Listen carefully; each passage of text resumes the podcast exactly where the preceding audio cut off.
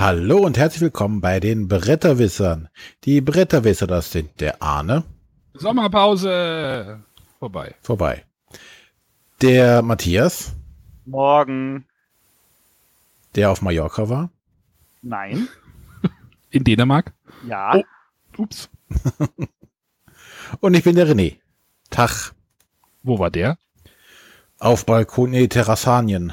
Der- der- das hat- Du wolltest einen Swimmingpool in deinen Keller bauen, habe ich gehört. Das hatte ich schon, hat nicht geklappt. Wir hatten dann Abfluss. Das Wasser, was ich mühsam in den Keller reingeschüttet habe, ist alles wieder rausgeflossen. Hey, hey, hey, hey. Vielleicht nächstes Jahr. Genau. Ähm, ja, jetzt ähm, unser heutiges Thema ist eigentlich ein Thema, wo nur einer alleine drüber reden sollte, weil es geht um Solo-Spielbücher. Okay, macht's gut. Genau. Ähm, der Arne macht das jetzt alleine, der macht nämlich das Solo. Der hat sich nämlich auch vorbereitet dafür die Sendung, ne? Äh, Hat er zumindest geschrieben. Hat Ich ein Bild wollte- gepostet, wo er sich vorbereitet hat. ich, hatte kein, ich hatte keinen Würfel im Bett und dann hatte ich keine Lust mehr. Oh, dabei gibt's doch Seitenzahlen. Nicht bei dem Gerät, was ich benutze zum Lesen. Ach, was für ein Anfänger. Okay, ähm, und wie ihr seht, haben wir wieder keine Ahnung. Deswegen äh, brauchen wir da äh, tatkräftige Unterstützung und da haben wir uns den Sven dazu geholt. Hallo Sven. Ja, guten Abend in die Runde. Ja, das ist ja das toll, dass er jetzt eure ganze Hoffnung auf mich setzt in der Beziehung. Ja, Ganz natürlich. im Namen wäre auch hilfreich, oder? Also der Sven, der, der hat Ahnung, da bin ich mir ganz sicher, auch wenn er jetzt bestimmt das Gegenteil behaupten wird. Aber dazu kommen wir dann vielleicht beim Hauptteil. Ich würde sagen, wir fangen erstmal mit dem Üblichen an, oder? Genau. Und zwar mit der Spielevorstellung. Und da darf wie immer der Arne beginnen. Ja, ich habe in unserem Vorgespräch heute äh, die Jungs vor die Wahl gestellt, Geschicklichkeitsspiel oder Partyspiel. Ähm, ich habe dachte, das. ist Beides. Bitte? Ich dachte, das ist beides. Ja, also man kann es auch als beides nehmen. Ich möchte über das Spiel Tampel reden. Also Tumple, Ausrufezeichen. T-U-M-M-P-L-E. Ich weiß gar nicht, was, ob das irgendwas heißt. Tam, tam, naja, es ist wahrscheinlich so ein Wortspiel aus irgendwie Zeu- Zeug. So, und wie der Daniel immer sagt, äh, man soll ein, ein, ein, das kurz zusammenfassen, ich würde es bezeichnen als Jenga mit Würfeln. Könnt ihr euch darunter... Kenn ich. Jenga Extreme. Echt? Gibt es? Sowas gibt schon? Ja, ja. Aber Ja. das ist schon so alt. Moment, umgedrehtes Jenga mit Würfeln. Also man Okay. hat, ich fange einfach an.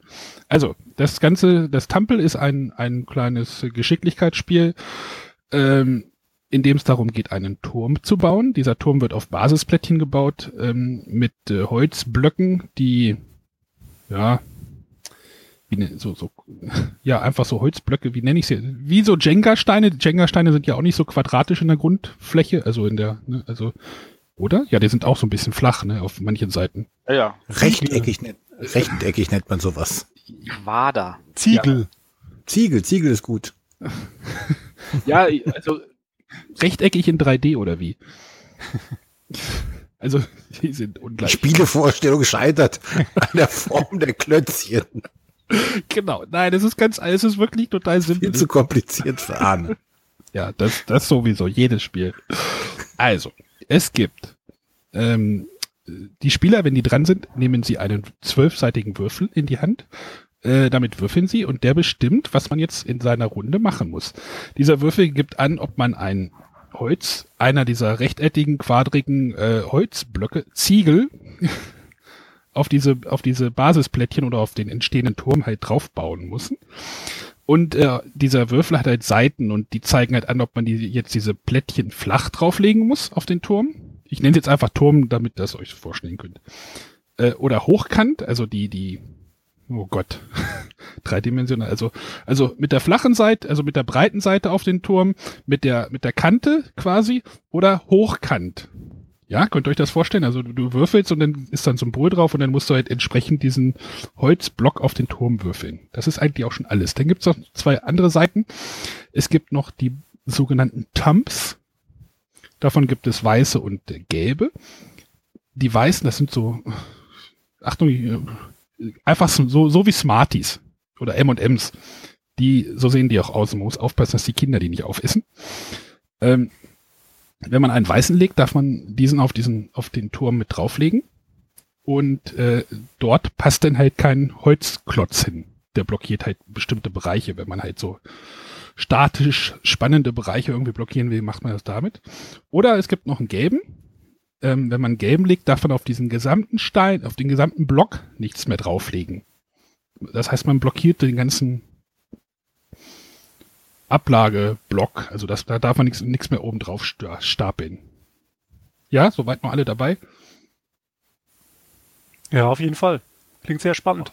Äh, und äh, ja, irgendwann ist es halt so, es gibt, ähm, äh, wird dieser Turm umfallen. Das ist aber auch nicht so weiter schlimm, denn bei dem Spieler, bei dem es umgefallen ist, der nimmt halt alle Spieler, die von den Basisplatten runtergefallen sind. Das sind seine Minuspunkte und dann wird halt einfach am restlichen Turm, der halt meistens noch aus irgendwelchen Steinen besteht, wieder weiter hochgebaut. Und das Spiel spielt man halt so lange, bis alle Steine verbaut sind. Und wer dann die wenigsten Steine hat, hat halt gewonnen. Ganz einfach. Ja? Fragen? Ja, gut. Wie war das nochmal? Was waren das für Klötzchen? Ähm, Jenga-Steine. Welche Form Jenga-Steine. okay. Da, ich glaube, darunter kann sich jeder was vorstellen. Also unter diesen, die sind so, ich weiß nicht, so, so zehn Zentimeter äh, lang und äh, die Form hat man irgendwo schon mal gesehen. Und äh, es gibt halt, äh, also diesen Turm baut man auf so zwei Basisplatten. Das sind so Plättchen, die kann man halt auch noch ein bisschen hin und her schieben und sich das ein bisschen schwerer machen oder. Also es ist immer lustig. Wie hoch wird denn da so? Ja? Ich wollte nur wissen, wie hoch da so ein Turm durchschnittlich ist. Ja, ich gucke jetzt gerade mal so auf über meinen Tisch, so 30, 40 Zentimeter kannst du da schon bauen. Hm. Es kommt drauf an, wie geschickt die Leute sind, wie, wie, wie die Basis ist, wie die, wie diese Blockiersteine halt eingesetzt werden. Das ist halt auch alles noch äh, also wir hatten jetzt einen Turm, der ist dann mal so zusammengewachsen in der Höhe, das war dann sehr spannend. Also das ist schon, ist schon ein lustiges Spiel, aber man muss halt so solche Stapel- und Geschicklichkeitsspiele mögen. Das, äh, Matthias hat dir gesagt, dass er sowas ja nicht mag, nicht unbedingt mag. Ja, Matthias kommt ja auch nicht mehr oben dran dann, oder? Danke, das habe ich jetzt gebraucht. Ja, 30 Zentimeter, hallo? Genau, das, das war jetzt Tampel von Bruce Schad Schadorf, Schadorf ähm, äh, und ist erschienen bei Game Factory. Achso, übrigens ganz tolle Holzklötze. Die sehen so Jenga-mäßig aus, ne? Könnt ihr euch vorstellen, so, ne? Rechteckig. Bitte? Mit Glocken. Mit Glocken. Mit Achso, Glocken. es gibt auf dem Würfel noch eine Joker-Seite, aber na, das ist auch geil. Der Würfel bestimmt, was man macht und dann stapelt man. Ganz einfach. Gut. Dann darf jetzt der Sven sein Spiel vorstellen, wobei der ein bisschen mogelt. Der hat nämlich äh, gar nicht vor, das Spiel selber vorzustellen. Aber erzähl mal, Sven, was hast du denn da vor? Ja, also ursprünglich äh, wurde ich ja in der, in der unglaublichen Vorbereitung auf diese Sendung äh, gefragt, was ich denn für ein Spiel vorstellen möchte. Und ich habe ja früher ähm, ja durchaus ja auch Brettspiele gespielt als Jugendlicher in, äh, in den 80er, 90er Jahren. Und da war eines unserer größten Favorites Titan. Aber das ist mittlerweile ja schon so alt und out of print. Da habe ich mir gedacht, ich muss äh, eher was moderneres, was aktuelles vorstellen. Und ähm, da ich aber nicht so gut im Erklären bin, was eben gerade so komplexere Spiele angeht, hätte ich jetzt hier die Verstärkung, den Matze Stark am Start, der äh, sein eigenes Spiel Rock'n'Rodeo vorstellen möchte. Und dem würde ich jetzt sozusagen das Wort übergeben, wenn es erlaubt ist. Aber immer doch. Matze, jetzt musst du reden. Ah, okay, ich habe jetzt gedacht. Ja, hi, äh, ich bin heute hier für ein. Sven hat mich mit eingeladen, dass ich äh, ein Spiel vorstelle, das ich glaube ich besser ein bisschen vorstellen kann als das Sven, weil ich es nämlich gemacht habe. Und ich darf heute ähm, Rock'n'Rodeo, der Festivalmanager, bei euch vorstellen. Ja, ähm, soll ich einfach ein bisschen was drüber erzählen? Erzähl uns alles, was du uns erzählen kannst. Alles klar, ich hoffe, ihr habt, lang, ihr habt lange Zeit. Also, ähm, bei Rock'n'Rodeo geht es darum, jeder Spieler, der soll sein eigenes Rockfestival veranstalten. Das ist natürlich super geeignet für jeden, der mal auf einem Festival war, alte Wackengänger und so weiter. Und ja, prinzipiell geht es in dem Spiel darum, dass ähm, die Spieler haben also jeder veranstaltet sein eigenes Festival. Die Spieler haben ein Festivalgelände vor sich ausliegen. Es besteht aus, aus einer Bühne, es besteht aus verschiedenen Verkaufsständen, Dönerläden, Pommesbuden, T-Shirt-Verkauf und so weiter. Und man hat ein Campinggelände. So, Kernelement von dem Spiel ist jetzt einfach, dass jeder Spieler drei Jahre Zeit hat. Also drei Jahre bedeutet drei, drei Runden spielt halt das Festival. Jedes Jahr wird das Festival hoffentlich ein bisschen größer. Und na, es geht halt nun darum, man muss halt relativ thematisch all die Sachen machen, die auch auf einem richtigen Festival anfallen für einen richtigen Festivalmanager.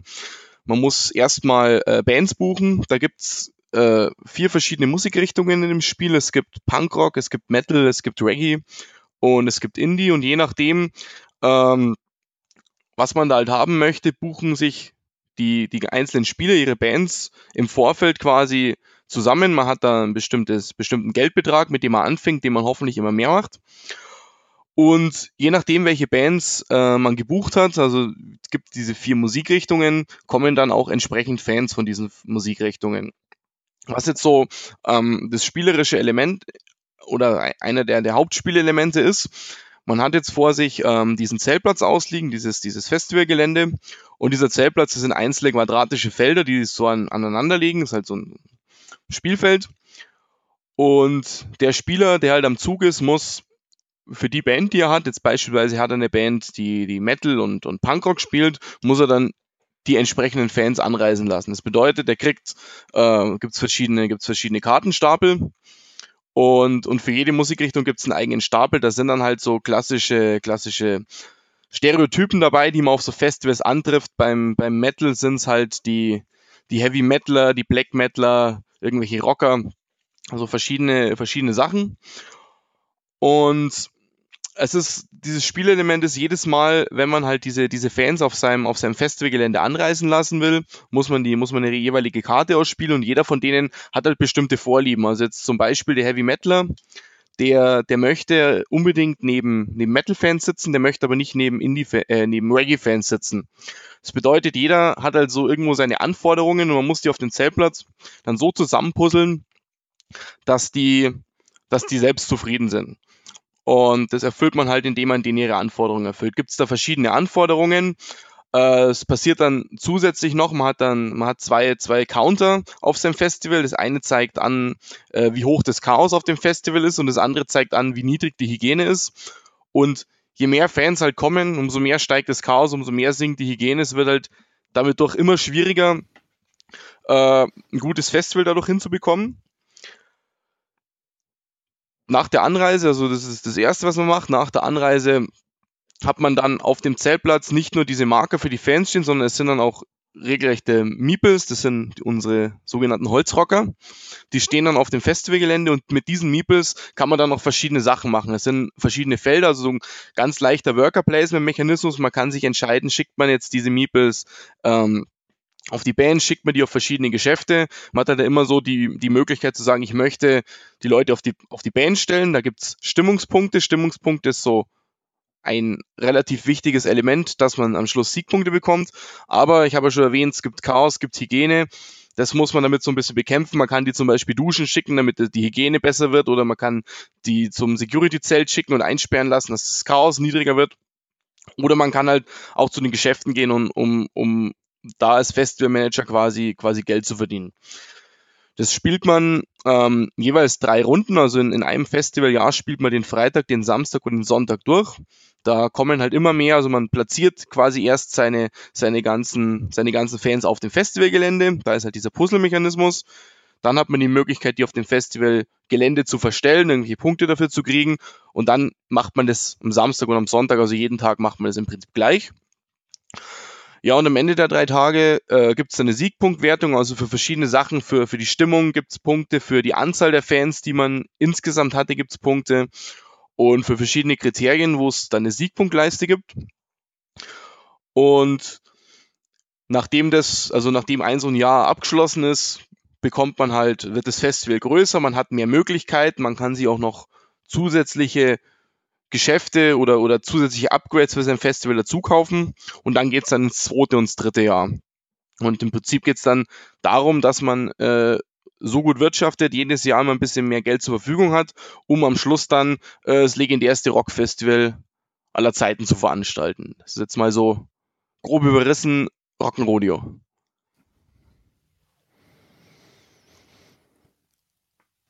Ich höre da eine Menge Klischees. Kann das sein?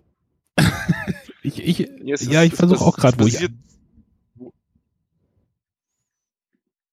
Also es- Ja, es hab- basiert, ja, nur mach das Spiel natürlich ganz lang auf Festivals recherchiert und ich habe da sehr, sehr viel Klischees damit, damit aufgegriffen. Also das ähm, tut sehr oft eigene subjektive Erfahrungen ein bisschen widerspiegeln. Aber du bist nur Festivalgänger, nicht selber Organisator. Oder auch.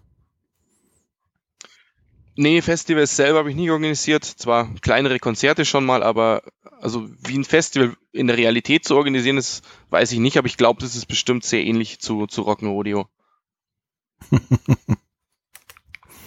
Ja. Was hat dich auf die Idee zu dem Spiel gebracht? Ähm, prinzipiell, prinzipiell eigentlich zwei, äh, zwei verschiedene Sachen. Ich bin halt unglaublich äh, gerne spiele ich Brettspiele. Ich spiele schon seit, ja, seit Siedler von Katan rauskommen ist damals, seitdem spiele ich alles mögliche. Ich habe auch schon ähm, immer mal wieder eigene, ja, Prototypen, eigene Brettspielideen entwickelt, aber jetzt nie so was bis zum Ende gebracht. Und irgendwann auf einem Festival habe ich halt in der, ich glaube in der frühen fünf oder so, wollte ich schlafen und neben mir haben, haben ähm, Hippies mit ihren Bongo-Trommeln getrommelt. Und da habe ich mir, also ich konnte halt nicht schlafen, war ziemlich angepisst, habe ich mir gedacht, ähm, Punkrocker mögen nicht neben Hippies hocken. Und das war dann so das erste, ähm, der erste Gedankengang, den ich hatte und irgendwie ist daraus dann ein Spiel entstanden. Da haben wir dann das ganze Festival so in Bierlaune ein bisschen drüber, drüber geredet, wie man denn so ein Spiel daraus machen könnte und ja, irgendwie hat dann eins zum anderen geführt und da jetzt ist das Spiel mittlerweile seit ein paar Jahren erhältlich. Das hast du, glaube ich, auch crowdfunden lassen? Ich habe das Kann über, über Start Next gemacht. Ja. Wie, wie, wie lief die Kampagne? Die Kampagne lief eigentlich, eigentlich total gut. Also ähm, 10.000 Euro haben, wir- Euro haben wir angesetzt, 13.000 waren es dann, also war äh, leicht überfinanziert, super gute Resonanz auch bekommen. Ähm, ja, coole Leute bei kennengelernt und auch, also hat echt gut funktioniert, hätte ich mir im Vorfeld äh, nicht so vorgestellt. Ja, Das, wär waren so cool. diese, diese, ich sag mal, diese, dieses Jahr oder diese eineinhalb Jahre, wo Startnext Brettspielmäßig wirklich noch was zu machen war. Irgendwie momentan ist es ein bisschen eingeschlafen, leider. Ja, weil Kickstarter da war den deutschen Markt jetzt wahrscheinlich mm, bestimmt. Ja, also genau. auch Kick- Kickstarter in Deutschland. Das war ja am Anfang noch nicht so, dass für deutsche Projekte Kickstarter interessant war. Ja, weil es halt in Deutschland nicht gab. Dadurch, dass du jetzt auch als Deutscher halt dort was erstellen kannst, macht's das leichter. Genau. Jetzt ist meine große Frage, gibt es eine Ja. Helga-Karte? Ja, es gibt keine Helga-Karte, aber es gibt so ein paar Fangruppen, die sind so ein bisschen wie der schwarze Peter. Also ich habe, m, wenn man einen, einen Fan, also eine neue Fangruppe, die zieht man halt von dem Stapel, zum Beispiel bei den Mettlern, und bei den Mettlern ist der Helga-Schreier mit dabei. Und der Helga-Schreier, also mittlerweile ist es ja einfach abgedroschen, es findet keiner mehr cool. Und wenn man den Helga-Schreier hat und den, den, an, den muss man halt dann auch anreisen lassen. Und wenn der kommt, dann sinkt die Stimmung um eins, weil die Leute einfach keinen Bock mehr drauf haben. Naja, Da das, gibt's so verschiedene, die einem auch das- ein bisschen so. Ahnung. Was, was was ist denn der Helga-Schreier? dass, Das ich, dass, ich, dass ich auf dem Festival war, war noch äh, im alten Jahrtausend. Aber äh, da, da gab es die Helga-Schreier noch, aber da mochten die ja auch schon keiner mehr. Was tun die denn? Wer ist das? Die schreien Helga, Warum? ist die Frage. Okay. Es gibt, es, es gibt einen Mythos, es gibt einen Mythos. Es, es heißt, also angeblich ist es von Wacken, aber jeder erzählt es einem anders, aber irgendwann hat mal irgendeiner auf einem Festival wirklich seine Frau gesucht, die Helga hieß. Und der ist halt einfach den ganzen Tag rumgelaufen und hat ganz laut Helga geschrien. Und alle fanden es witzig, haben das halt auch gemacht. Und jetzt, wenn man heutzutage auf ein Festival fährt, findet man mindestens einen, wenn nicht zehn Leute, die den ganzen Tag einfach Helga schreien. So, Okay. einfach so halt. Meine Frau heißt auch Brian. Okay. Ähm, also ich, ich kann mir richtig vorstellen, dass das, das passt ja auch eigentlich zu dem, zu dem Heavy Metal Buch, das der liebe Sven geschrieben hat, über das wir nachher noch reden. Ähm, wenn jetzt tatsächlich äh, Hörer bei uns sind, die sagen, oh cool, das Spiel möchte ich auch mal kennenlernen, wo, wie kommen sie denn da ran? Äh, Also das Spiel gibt's beim Manticore Verlag, ganz normal im Programm. Und wenn man jetzt nicht die Katze im Sack kaufen will, also ich bin äh, jedes Jahr noch in Essen, wo, wo ich es halt auch immer vorstelle beim Manticore-Stand. Und es gibt auch mittlerweile doch schon äh, einige, einige Rezis zu dem Spiel. Ein Erklärvideo habe ich mal gemacht. Ich glaube, gibt's noch ein, zwei andere Videos, die das Spiel besprechen. Also wenn man im Internet bisschen guckt, findet man gut Infos und wenn man dann wirklich sagt, man hätte es gerne beim Manticore Verlag auf der, im Shop, gibt's das noch. Haben wir noch ein paar vorrätig. Ja, sehr cool. So, so, ein, ein, ein Worker-Placement-Spiel mit einem sehr ausgefallenen Thema. Habt ihr eigentlich auch direkt einen Soundtrack dafür mit rausgebracht? Nee, leider nicht, aber wir haben, wir haben, äh, also beim, beim, beim Crowdfunding war es ja so, da konnten Bands quasi äh, sich mit ins Spiel einkaufen. Und eine Band hat uns da ein paar, paar coole Jingles gemacht. Ah. Aber das waren immer nur so, so ganz kurze, ganz kurze, ganz kurze Songs. Ja, das ist eine Playlist bei Spotify, wäre da auch bestimmt was dann dafür. Mhm. Ja. Aber jetzt nicht, Ja, nicht cool. ganz so umfangreich, wie es jetzt bei Metal Heroes vom Sven ist mit äh, einer ganzen, einer ganzen CD. Dann, also an der Stelle jetzt noch mal kurz so die Eckdaten, weil das ja unsere Hörer immer mögen. Das, also noch mal kurz Autor, Verlag, Name. Ja, äh, also das Spiel heißt Rock'n'Rodeo, der Festival Manager vom Manticore Verlag. Autor, das bin ich, der Matthias Stark. Und ja, Spieldauer, also ist es für zwei bis vier Spieler, Spieldauer halbe Stunde pro Spieler, wenn man, wenn man in den Regeln schon drin ist, sonst vielleicht noch eine Viertelstunde länger pro Spieler. Und Empfehlung für Leute, die mit der ganzen Festival-Thematik was anfangen können und die auf äh, ein bisschen ausgefallenere Brettspiele spielen, auf ein bisschen ausgefallenere Brettspiele stehen, kann ich es auf jeden Fall empfehlen. Das ist sehr, sehr objektive Meinung, natürlich. Das ist, Aber ja. das ist aber dein einziges Spiel. Das ist mein einziges Spiel. Wird es weitere geben? Tja, das ist immer die Frage. Also ich Lust hat man natürlich schon. Ich habe auch seit Rock'n'Rodeo schon wieder bisschen was am Prototypen geschraubt, bin aber momentan einfach, ähm, also auf über Startnext Kickstarter weiß ich nicht, ob ich nochmal was machen würde. Äh, einfach aus zeitlichen Gründen, aber ich könnte mir vorstellen, wenn jetzt einfach mal andere Prototypen fertig sind, mal den klassischen Weg zu versuchen. Man weiß ja nie, ob das klappt, aber mal an Verlage hingehen oder so. Die nächsten ein, zwei Jahre sicher nicht, da bin ich einfach zeitlich bisschen eingeschränkt, aber aufgeben, dass ich so Prototypen bastel, werde ich auf jeden Fall nicht und mal schauen, was daraus wird. Alles klar. Cool. Ja, dann danken wir dir ganz herzlich. Und ähm, ich dann können wir auch schon euch. zum nächsten Spiel kommen. Ja, dann komme ich jetzt zu meinem Spiel. Und äh, nachdem wir jetzt äh, Holzklötze und äh, Festivals haben, was liegt da näher, als mit einer Heldentruppe in ein Dungeon reinzugehen? Ähm, zum einen könnte man die Holzklötze benutzen, um Feuer zu machen, um sich vor den Monstern zu schützen und die Musik vom Festival kann man auch mal mitnehmen. Ich möchte über das Spiel Super Dungeon Explorer äh, Forgotten King, beziehungsweise zu Deutsch heißt es der vergessene König reden. Ähm, das ist ein Spiel, das, also dieser Forgotten King ist quasi schon die zweite Auflage, äh, denn das ursprüngliche Super Dungeon Explorer war noch ohne Untertitel und war ein Kickstarter-Projekt. Ähm, aber die zweite Auflage oder zweite Edition, oder wie man es genau nennen mag, wurde nochmal deutlich überarbeitet äh, von den Regeln her und ist dann auch irgendwann äh, den Weg in ein deutsches Studio ge äh, gegangen, also im deutschen Verlag gegangen und dann auch auf Deutsch erschienen. Ähm, Arne schlägt wahrscheinlich jetzt schon wieder die Hände beim Kopf zusammen, mal wieder more of the same, äh, mal wieder Dungeons und, und Helden und Monster und Miniaturen und äh, ja und Kickstarter und alles. Bäh. Dann noch lieber Holzklötze. Ähm, Kickstarter.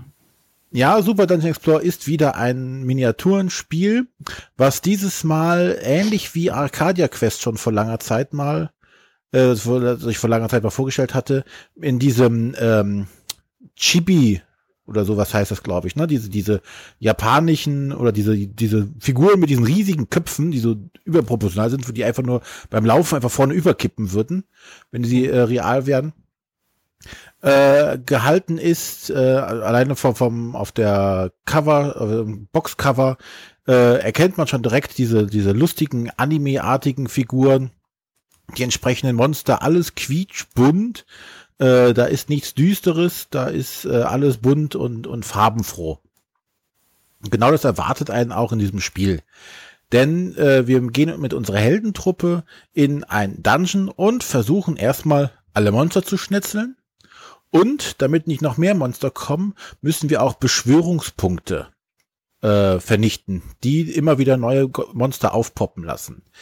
Denn Super Dungeon Explorer versucht hier an der Stelle ein äh, ja, in, in diese alten Arcade-Games wieder aufleben zu lassen. Ich weiß nicht, ob das jemand noch von früher kennt. Das Spiel nennt sich Gauntlet, äh, wo man mit einem, mit, ja, mit einem Magier oder mit einem, mit einem Barbar äh, durch Dungeons rennen musste und einfach nur wild drauf losgeschossen hat. Der, der Magier mit Blitzen, der, der Barbar hat seine Streitechse geworfen und man musste sich dann durchkämpfen und immer äh, diese, diese Spawn Points quasi auch platt machen und dann hat man das Level irgendwann geschafft. Und es waren immer Horden von Monstern, die auf uns zukommen. Und genau dieses Prinzip äh, will jetzt auch dieses Spiel darstellen. Und ähm, es gibt zwei Spielmodi.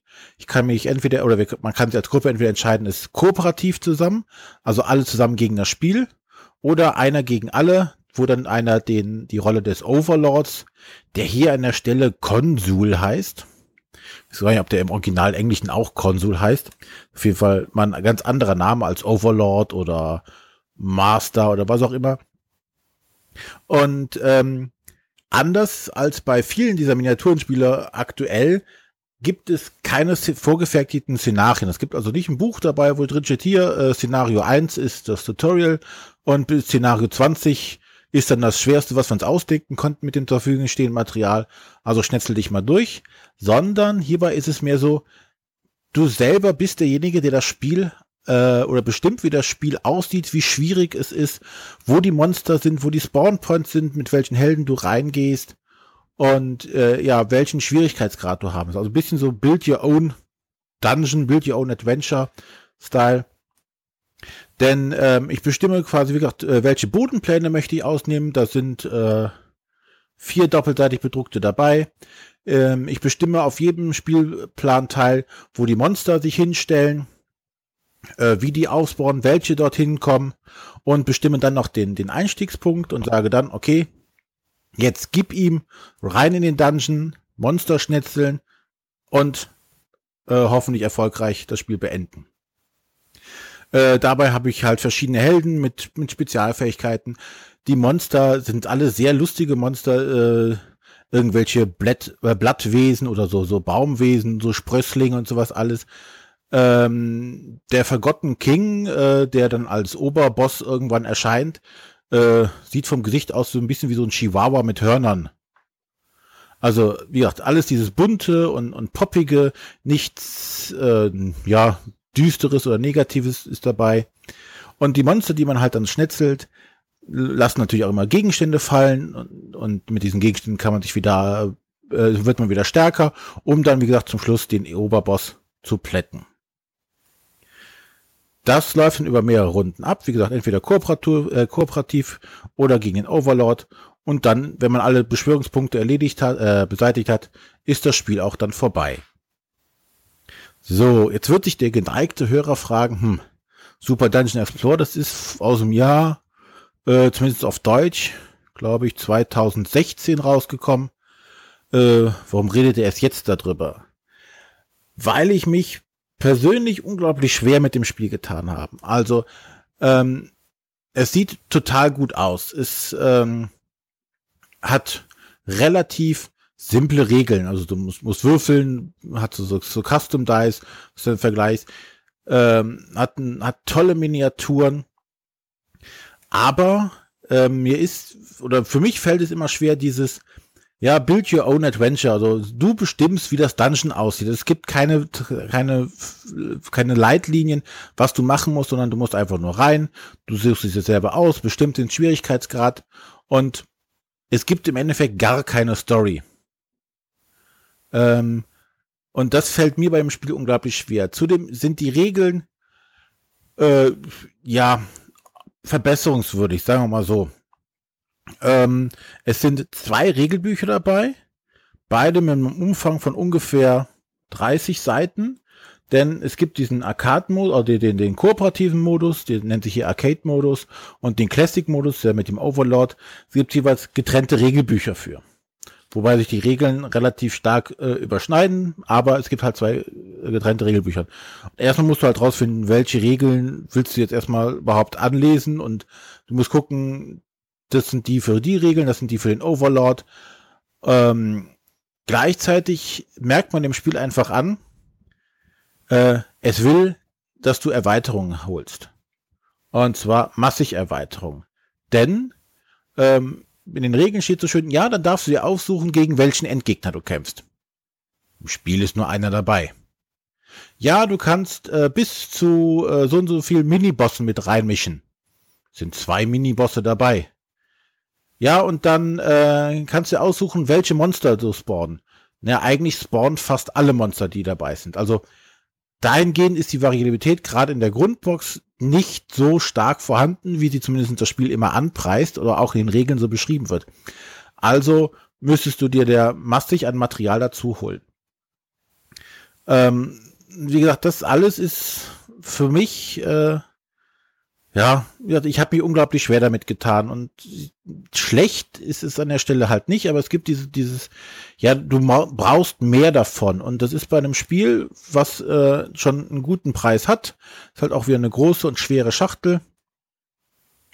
Äh, schon mal eine Anschaffung, wo du sagen musst, okay, äh, jetzt äh, noch mal ein dickes Paket an äh, was nochmal so 20, 30 Euro kostet, um noch eine weitere Monstergruppe zu haben oder vielleicht noch einen anderen Helden oder einen anderen Boss, macht den Einstieg darin nicht gerade einfach. Und dieses Choose Your Own Adventure, das ist mir auch damals schon bei Myth aufgefallen, ist einfach nicht meine Art von äh, von diesen Miniaturenspielen. Ich brauche ein bisschen mehr Story noch drumrum oder so Szenarien, die mich irgendwo langführen oder der zumindest irgendwie eine Art Aufbau haben, der vorgegeben ist, wo sich einer Gedanken gemacht hat, wie kann er jetzt das entsprechend gestalten, dass es schwerer oder leichter wird. Und äh, diese Aufgabe muss ich ja hier selber machen.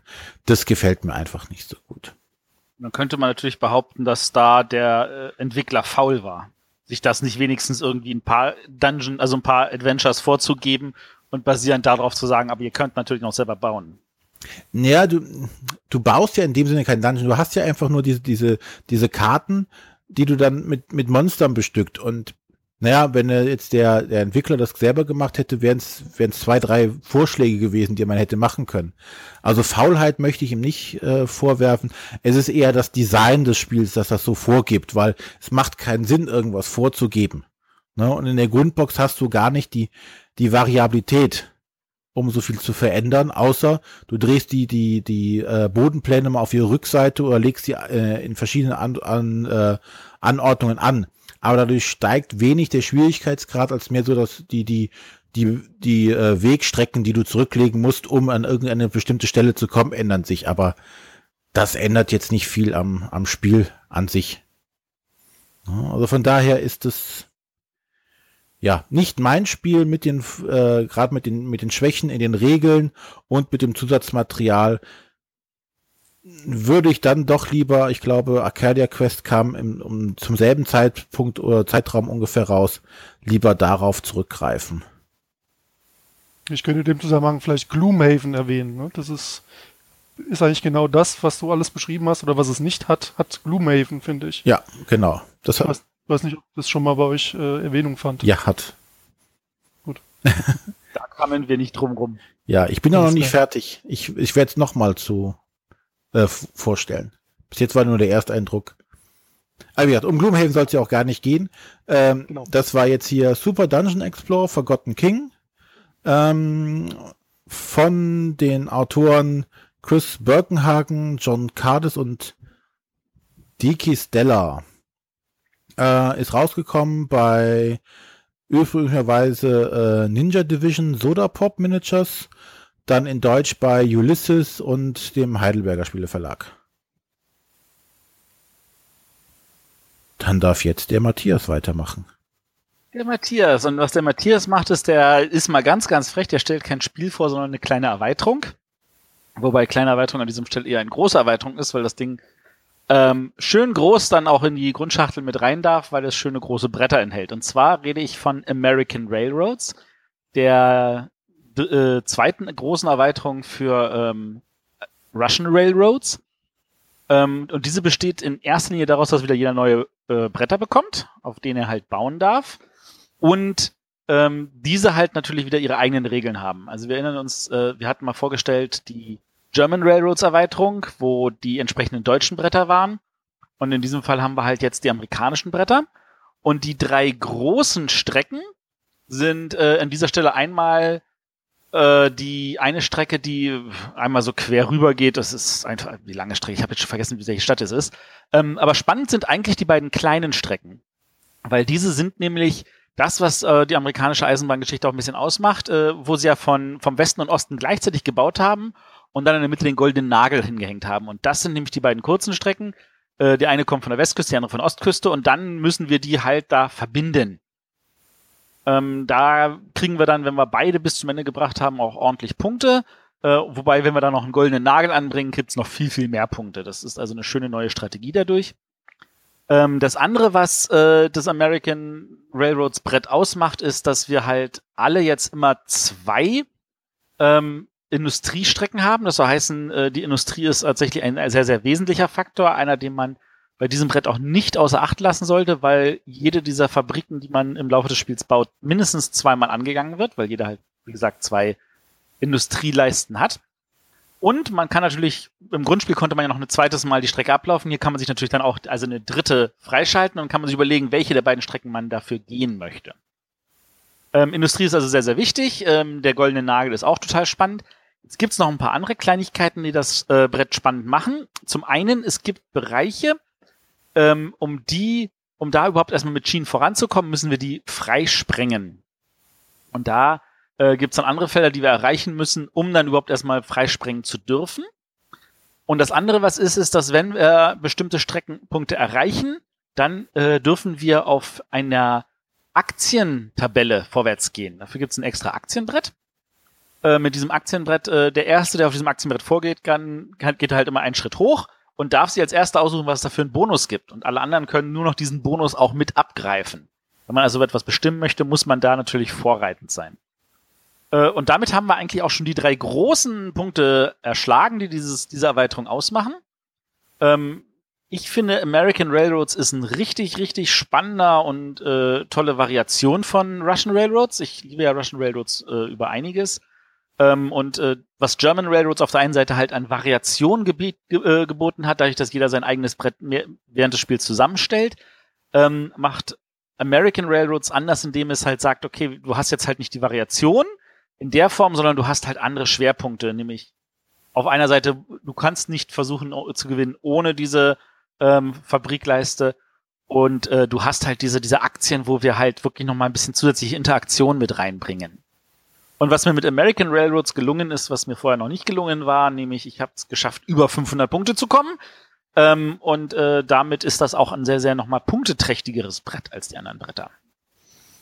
Äh, grob gesagt, also wer Russian Railroads liebt, der kommt eigentlich an American Railroads nicht vorbei. So sehe ich das. Eine Pflichterweiterung. Und Arne, schon geklickt? Ähm, nö, dafür habe ich, äh, äh, wie heißt das Original? Russian Railroads, glaube ich, zu wenig gespielt. Als dass ich da jetzt. Ich glaube, du hast auch German Railroads noch gar nicht gespielt, oder? Nö, weil ich da ja, weil ich Russian Railroads noch nicht genug gespielt habe. Ah. Immer wieder dasselbe. Kenn Immer wieder dasselbe. Geklickt, oder was? Hm? Ja, weiß ich. Nee, klickst du dir das? Nein. Nein. Ja. Also auf, auf der Liste der Erweiterungen, die es für Spiele gibt, ist, finde ich, American Railroads ganz, ganz weit oben. Sehr, sehr gelungen. Ähm, kurz noch die Rahmendaten. Da ist äh, wieder das wunderbare Autorenduo Helmut Ole und Leonhard, Or äh, Leonhard Orgler. Und das Ganze natürlich auch bei Hans im Glück erschienen. Und das gibt's bei denen in erster Linie halt direkt im Webshop äh, für einen müden Taler, sage ich jetzt mal. Für einen Ein müden Taler.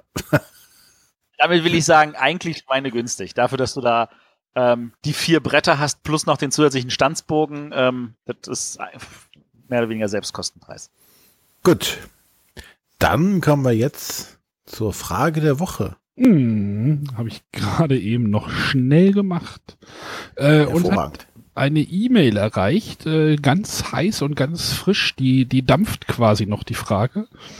Ähm, die hat der Steffen uns gefragt, äh, welche Arten von Zufallsmechanismen kennt ihr beziehungsweise gefallen euch am besten? Also neben Würfeln und gemischte Karten ziehen. Oh, da finde ich gleich mal das Best- Beste, da wird mir Sven vielleicht zustimmen. Äh, so, so, so Daumenkino spielen mit den Buchseiten und da stehen bleiben und gucken, was für eine Würfelzahl da gedruckt ist. Das geht nicht mit einem E-Book. Sachen aus einem Säckchen ziehen. Mhm. Zum Beispiel. Wir hätten auch noch Finde ich total toll. wir hätten auch noch den Würfelturm im Angebot. Ich möchte immer noch ein Spiel mit, also mit diesem, ich weiß nicht, ob da Queen Games irgendwie ein, ein Patent oder sowas drauf hat. Es gibt ja einige Spiele mit äh, diesem Würfelturm, äh, Wallenstein, Shogun, Amerigo, jetzt das Immortals steht jetzt vor der Tür. Äh, ich möchte unbedingt damit mal was spielen, aber ähm, Matthias hat mir irgendwie abgeraten immer davon. Weil die Spiele, Nein, da, nein, weil nein, die Spiele an sich äh, nicht mein, nicht meins wären. Also Wallenstein und Shogun, glaube ich, sind zu komplex für dich. Und das allererste, ähm, das diesen Würfelturm hatte, ähm, das, wie hieß das gute, äh, im Zeichen des Kreuzes oder des Kreuzzugs, ähm, das ist so schlecht, dass das mit äh, Fug und Recht aus der Geschichte der Brettspielgeschichte eigentlich äh, verbannt gehört. Aber es war halt das erste mit diesem Würfelturm. Ja, das ist tatsächlich ein spannender Zufallsmechanismus. Ähm, Also was ich früher immer ganz nett fand, war bei Parker, ne, Spiel des Lebens, dieses Wheel of Fortune. Mhm. Im Endeffekt ist es natürlich auch ein Würfel gewesen, aber man hatte immer so einen Eindruck, man konnte es beeinflussen, aber es war natürlich nicht so. Glücksrad, eine schöne Idee. Mhm. Ähm, ja, Münze werfen, sage ich mal. Wenn du Glück hast, bleibt sie auf der Kante stehen. ja, genau. Äh, Gibt es noch irgendwas? Was ich auch nett finde, wenn, wenn zwei oder drei oder noch mehr Spieler gemeinsam quasi eine Art Zufall generieren. Also so das Klassische, was man ja kennt, ist ja dieses gerade-ungerade Spiel. Ne? Wenn man so ähnlich wie, wie äh, Schnick, Schnack, Schnuck. Also wenn, keine Ahnung, wenn jetzt drei Leute eine, eine Karte verdeckt ziehen oder, oder aussuchen und sie dann gemeinsam aufdecken und dann ist das Ergebnis ist dann der Zufall, also die Zufallszahl oder was auch immer man dann Mhm. dadurch erreichen will. Ja. Aber ansonsten fällt mir jetzt auch nichts mehr ein. Es gibt natürlich ganz, ganz viele Arten von Würfeln. Also gerade im Rollenspielbereich, da gibt's ja den 4, 6, 8, 10, 12, 20, 30, 100 Seiter oder auch den 5 Seiter, den 7 Seiter, den 3 Seiter. Oder die Münze? Ja gut, aber da müssen wir jetzt nicht alle durchgehen, weil dann bei den Karten sind wir lange beschäftigt, bis wir alle Kartendeckgrößen durchgehen. Die Frage ist immer, ähm, welche, welche Zufallsmechanismen ähm, wir denn manchmal auch eigentlich vermissen. Also ähm, ich meine, wenn hier steht, welche gefallen uns am besten, dann muss ich ganz ehrlich sagen, ähm, ich gehöre tatsächlich zu den Leuten, die äh, lieber aus einem Deck eine Karte ziehen, als äh, tatsächlich den Würfel zu werfen. Wobei ich natürlich tatsächlich ein Würfelfan bin. Ich habe Dice, äh, Dragon Dice damals mit Begeisterung gespielt, aber ich bin inzwischen den Leuten begegnet, die sind nicht in der Lage zu würfeln. ähm, um jetzt mal äh, meinen alten What's Your Game Chef zu sagen, der hat halt einen Stapel Würfel genommen, hat es in der Hand so ein bisschen hin und her und dann hat er die Hand um 90 Grad rumgedreht und die Würfel mehr oder weniger auf den Tisch gelegt, ohne dass die wirklich so rollten. Und das fühlte sich für mich nicht nach Würfeln. Ja, ich würde auch sagen, es hängt natürlich auch davon ab, was man letztendlich möchte. Also wenn du halt bei jedem Würfelwurf oder bei jeder äh, theoretischen Entscheidung immer die gleiche äh, Wahrscheinlichkeitsbasis haben willst, dann nimmst du einfach einen Würfel. Wenn du jetzt allerdings sagen möchtest, äh, auch vielleicht so einen gewissen Memory-Effekt haben möchtest bei den Spielern, dann nimmst du vielleicht eher ein Kartendeck, wo die Leute dann nach und nach äh, ja erfahren, welche Karten aufgedeckt sind und wenn die aus dem Spiel genommen werden, verschieben sich ja Wahrscheinlichkeiten. Und da kann man mitarbeiten. Ne? Also das ist ein ganz anderer Aspekt Ja. bei einem Spiel. Ja, so ein. Kartendeck kannst du halt auch manipulieren, in irgendeiner Art und Weise. Zum Beispiel, genau. Während des Spiels Wahrscheinlichkeiten verändern. Wie war das bei, bei dem, Würfel. bei dem Arkham ja wissen. Horror-Kartenspiel? Da gab es doch auch diesen, diesen, du hattest ja vorhin auch diesen Sack gesagt, dass diese, Genau, da hast du so, so, so die Zahlen, also quasi die Würfelzahlen in einem, in einem Säckchen drin. Und äh, du kannst halt äh, die Anzahl oder die, die, die Zahlen, die auf diesem Plättchen draufstehen, variieren, de, wenn du den Schwierigkeitsgrad änderst. Ne? Also wenn du äh, auf Easy quasi spielst, sind mehr positive Zahlen drin. Und wenn du auf, äh, weiß ich, wie heißt das schwerste, Horror oder Wahnsinn, dann sind halt mehr negative Zahlen drin. Das lässt sich halt damit schön manipulieren, ohne dass du äh, jetzt jedes Mal unterschiedliche Würfel zum Beispiel mhm. dabei haben müsstest. Ja, oder du änderst halt die Würfel, so wie wir es neulich erst hatten bei Dice Forge. Genau. Das geht natürlich auch. Aber wäre für das Spiel falsch. Ja. Gut, äh, ich hoffe, Steffen, das hat dir geholfen. Und dann äh, hm. würde ich sagen, gehen wir zu unserem Hauptthema. Gut. Das Hauptthema war jetzt Solo-Abenteuerspiel-Bücher. Und äh, wie gesagt, wir kennen, also ich kenne ein paar, ich glaube der Matthias kennt ein paar. Und, und äh, der Arne äh, hat schon mal gehört, dass, dass der Arne und der René was kennt.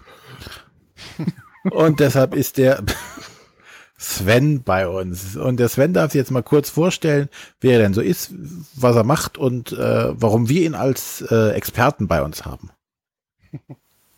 Okay, also ich bin der Sven Harder, 43 Jahre alt. Ähm, mein Hauptberuf ist Spieletester bei Nintendo, aber in meiner Freizeit schreibe ich Spielbücher und äh, das prädestiniert mich wohl. Im Moment können wir das Thema nochmal ändern, gerade bei eben. ja, ich wollte auch gerade sagen, Spieletester bei Nintendo. So. Genau. Wir müssen den Sendungstitel nochmal umschreiben. Ja, das passiert ja, mir oft, wenn ich das erwähne, ja. Ähm, ich bin allerdings, äh, muss ich auch gleich äh, vorausschicken, vertraglich äh, verpflichtet, äh, nicht allzu viel über meine Tätigkeit zu sagen. Also wenn er mich jetzt fragt, ja, was spielst du denn jetzt gerade, muss Kann ich leider sagen, vorstellen, darf ich nicht sagen. In der Materie steckt. Aber ich sage jetzt mal so, ähm, offiziell bekannt ist zum Beispiel, ich habe jetzt bei, äh, bei Mario Tennis oder bei Mario Kart 8 oder jetzt bei äh, Legend of Zelda ähm, also mitgewirkt, um es mal so zu formulieren. Mhm. Ja, ich habe meine ausgeliehene Switch gerade diese Woche zurückgegeben. Jetzt bist du traurig. Du hast deine ausgeliehene Switch zurückgegeben. Achso, du hast sie ausgeliehen, das verstehe ich. Okay.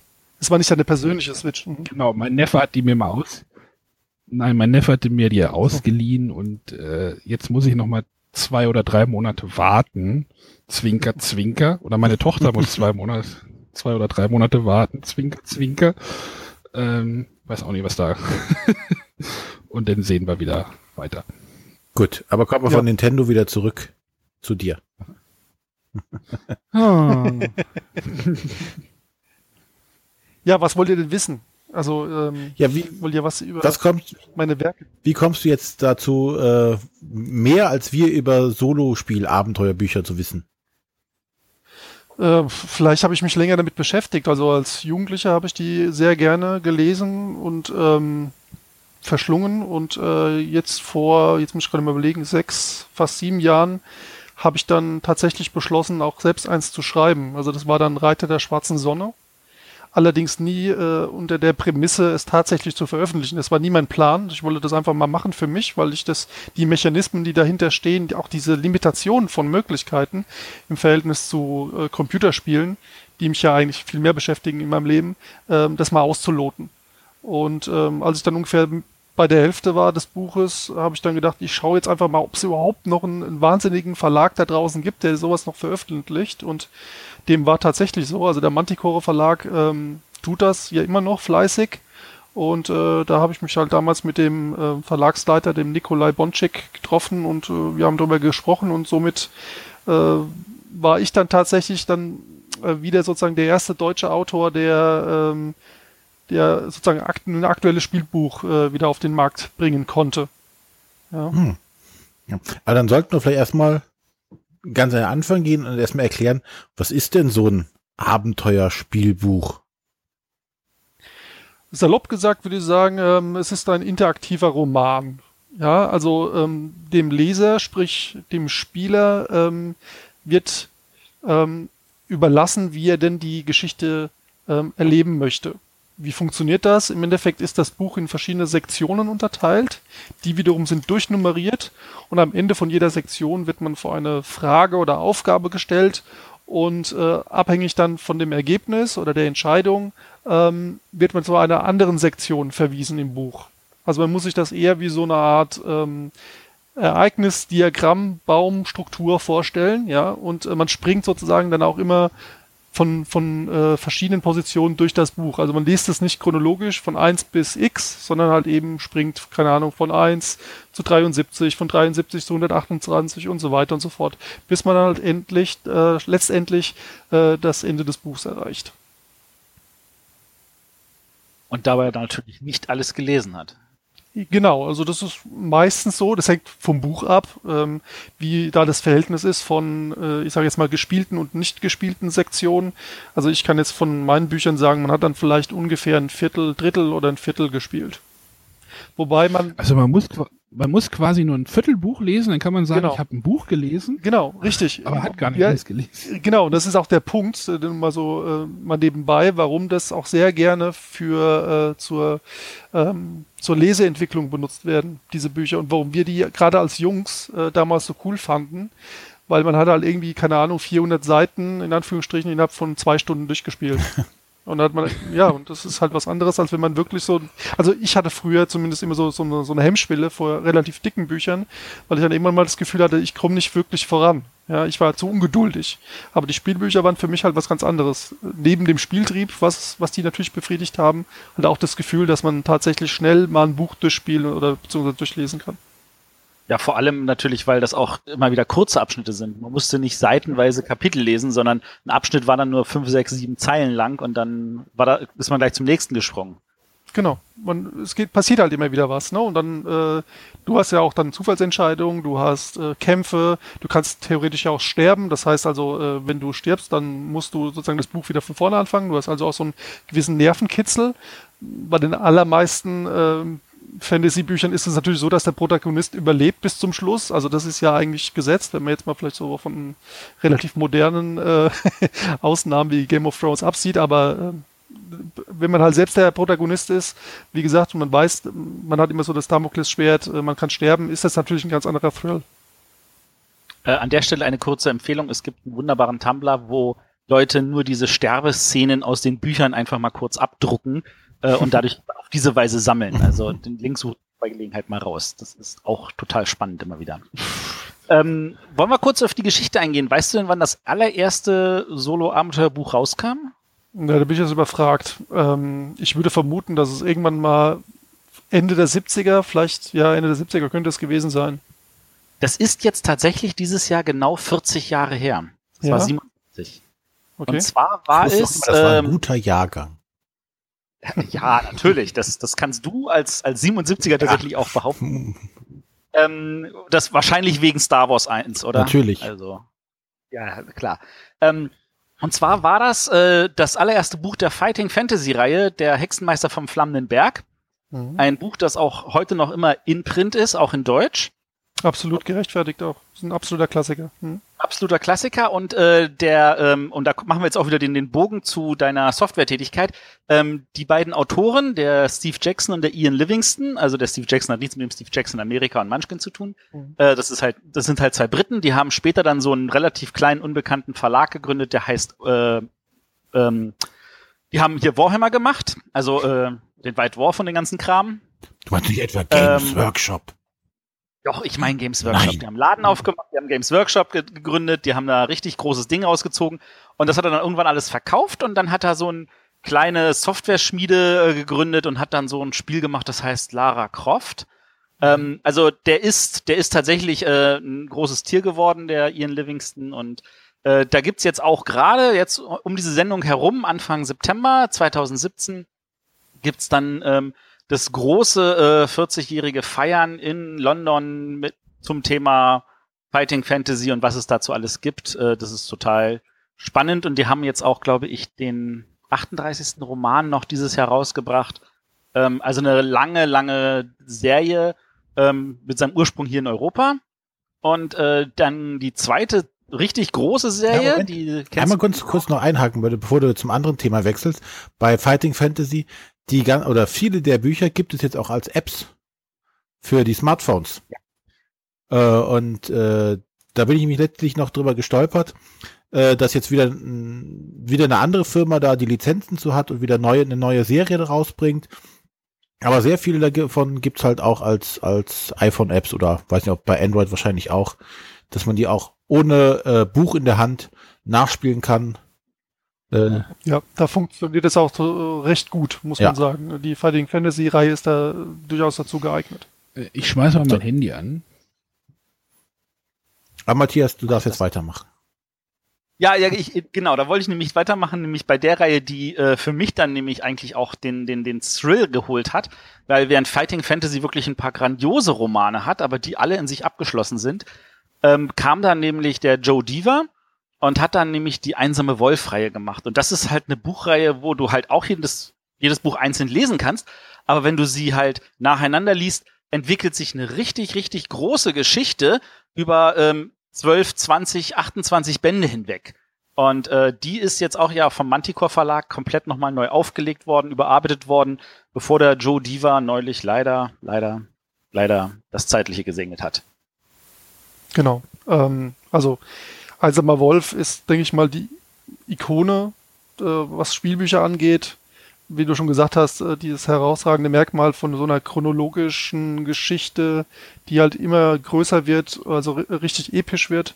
Und ähm, damals in Deutschland in den 80er Jahren, da bin ich ja im Prinzip auch äh, zum Rollenspiel gekommen, ähm, gab es tatsächlich nur zwölf Bände. Im Goldmann Verlag sind die damals erschienen. Ähm, Plus die vier Bände vom Silberstern. Genau, richtig. Aber jetzt aber jetzt mal die, die klassische Einsamer Wolf-Serie war für die, für die deutschen Leser nach dem zwölften Band abgeschlossen mit der sogenannten Magna Kai-Serie. Ähm, Im Englischen ging das weiter, aber das hatte ich damals als, als Kind, Jugendlicher überhaupt nicht auf dem Schirm. Ne? Das, äh, wir hatten ja nichts, ne? wir hatten ja kein Internet und wir wussten von nichts. Ähm, und ähm, wie gesagt, Manticora hast schon richtig gesagt, die haben jetzt äh, sich auf die Fahnen geschrieben, das weiterzuführen.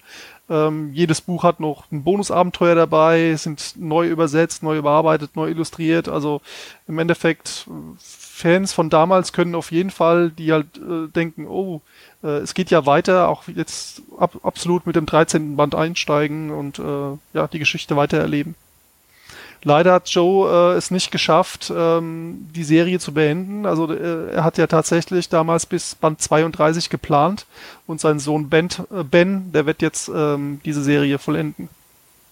Das, das ist der Plan. Ähm, ich kann jetzt noch ein bisschen Geek-Geschichte von mir raushauen. Ich war so ein großer Einsamer Wolf-Fan. Ich bin damals, als da war ich ja noch minderjährig, äh, bevor ich äh, nach Essen gefahren bin, war ich die Woche davor in Frankfurt auf der Buchmesse, um bei dem Amerikan äh, bei dem britischen Verlag, der das rausbringt, dort irgendwelche Bücher am Stand einzuschnorren von Einsamer Wolf, die es halt dann nur auf Englisch gab, weil sie auf Deutsch nicht rausgebracht wurden. Hm. Mongoose, ne? War das damals? Genau, das war Mongoose. Äh, ich habe damals dann auch da, weil er mich dann irgendwie, als er mich das dritte Jahr in Folge gesehen hat und ich dann, also hat er mir dann das äh, erste Band von Freeway Warrior noch in die Hand gedrückt mhm. und äh, das große Magnamund Companion. Mhm. Das waren noch Zeiten. so, ein bisschen geschwelgt. Ähm, äh, Einsamer Wolf, wie gesagt, dadurch, dass man halt einen Charakter hat, den man von Buch zu Buch weiter mit äh, aufbaut und äh, neue Sachen erlebt. Äh, es war, finde ich, ein guter Fortschritt. Äh, das nächste, was dann angegangen wurde, war dann, äh, was dann aber leider nie vollendet wurde, war dann Fabled Lens. Ja, aber da sind wir ja auch dran. Am da Verlag, seid ihr auch. Also. Genau. genau, da erzähl mal, erzähl mal unseren Hörern, was Fabled Lens so sonderbar macht. so sonderbar, genau. Ähm, der Ansatz, also wenn man jetzt mal davon absieht, dass, dass, es, äh, dass, das, dass der Mechanismus, Spielbuchmechanismus da genauso funktioniert, ähm, die Struktur ist ein bisschen anders. Also es gibt mehrere Bände, wobei aber jeder Band nicht einen Teil der Geschichte erzählt, sondern äh, ein, ein, äh, ein Reich, ein Land, ein Gebiet beschreibt. Ja, und das heißt, wenn man also an die Grenze von diesem, von dieses Gebiet stößt, wird man also auf ein anderes Buch verwiesen. Ja, und im Prinzip gibt es quasi äh, zwar Band 1 bis 6, aber ähm, keine Ahnung, man würde jetzt vielleicht schon bei Band 1 anfangen, aber es das heißt nicht, dass man dann bei Band 2 weiterliest, sondern es kann durchaus sein, dass man dann zu Band 4 verwiesen wird, von Band 4 auf Band 6, von 6 auf 3 und so weiter. Ja, das ist im Prinzip so der grobe Unterschied ähm, zwischen diesen Serien. Wobei Fabled Lens leider das Problem hatte, dass es auf zwölf Bände, glaube ich, damals angelegt war. Und nur sechs rausgekommen sind. Sechs sind rausgekommen, sieben und acht werden wohl jetzt noch geschrieben im Original und ähm, also wie gesagt, Manticore Verlag ist da dran, aber ich, genaueres weiß ich jetzt auch nicht. Ich bin jetzt nicht der Verlagsleiter, da, da müsstet ihr ihn jetzt schon selbst also persönlich fragen, der Nick, was da genau geplant ist. Ich kann nur sagen, die ersten, also die, die alten Bände sind auch jetzt schon erschienen, wieder beim Manticore Verlag, jeweils in einem Doppelband. Also drei Bände quasi, jeweils zwei alte Bücher in einem. Genau. Das ist, das ist auf jeden Fall also mal ein spannenderes Andes, An, Ansatz daran, so, so, ein, so ein Abenteuer zu erleben, wo man halt dann nicht, also nicht nur die Abschnitte im Buch nicht in der richtigen Reihenfolge liest, sondern halt auch die Ja. Bücher selbst. Also man könnte es vielleicht so grob unterscheiden zwischen Railroading und Sandboxing, also ganz grob, wenn man das von, von, mit den Computerspielen vergleichen möchte. Ja, das sind auch typische Rollenspielbegriffe an der Stelle, ja. Ähm, gut, ähm, dann, dann muss ich sagen, es gab ja in den, sage jetzt mal, in den 80ern, da gab es ja auch einen richtigen Hype um Solo-Abenteuerbücher. Also ähm, da gab es dann also äh, Hinz und Kunz und ganz viele deutsche Verlage haben da auch was rausgebracht. Da gab es dann auch äh, selbst äh, von Emma, also von der Alice Schwarzer gab es dann ein paar Bücher, wo es dann, wo man dann irgendeine Frauenrolle spielen durfte, die sich durchsetzte. Und es gab das berühmte Spu äh, Spielebuch äh, Die Torte schlägt zurück. Ja, von Ulrich Kaiser, ja. Entschuldigung. Sehr. Genau. Ähm, es ist, Eine Torte sollst Auch du suchen, ich auf suche keinen beides, Fall einen kein Kuchen. Problem.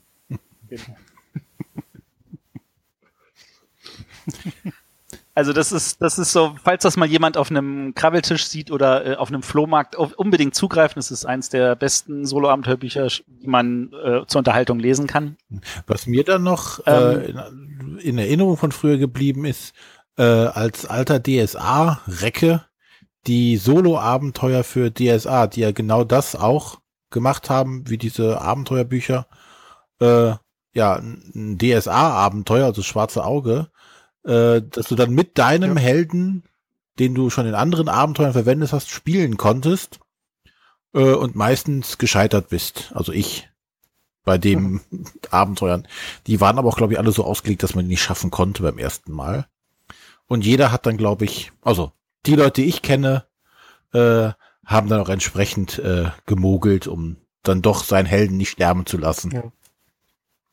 Also die meisten, die bei uns an den Stand kommen, also sozusagen so relativ unbedarft sind, ähm, die dann fragen, was ist denn ein Spielbuch? Man erklärt es denen dann sagen oft Leute, ach, das ist doch wie ein Solo-Abenteuer Mhm. von DSA. ne? Also der, der Vergleich wird dann immer sofort gezogen, wobei das natürlich jetzt nicht ganz korrekt ist, wenn man ehrlich ist. Also äh, die DSA-Abenteuer haben, wie wir ja gerade gehört haben, äh, diesen Klassikern nachgeeifert.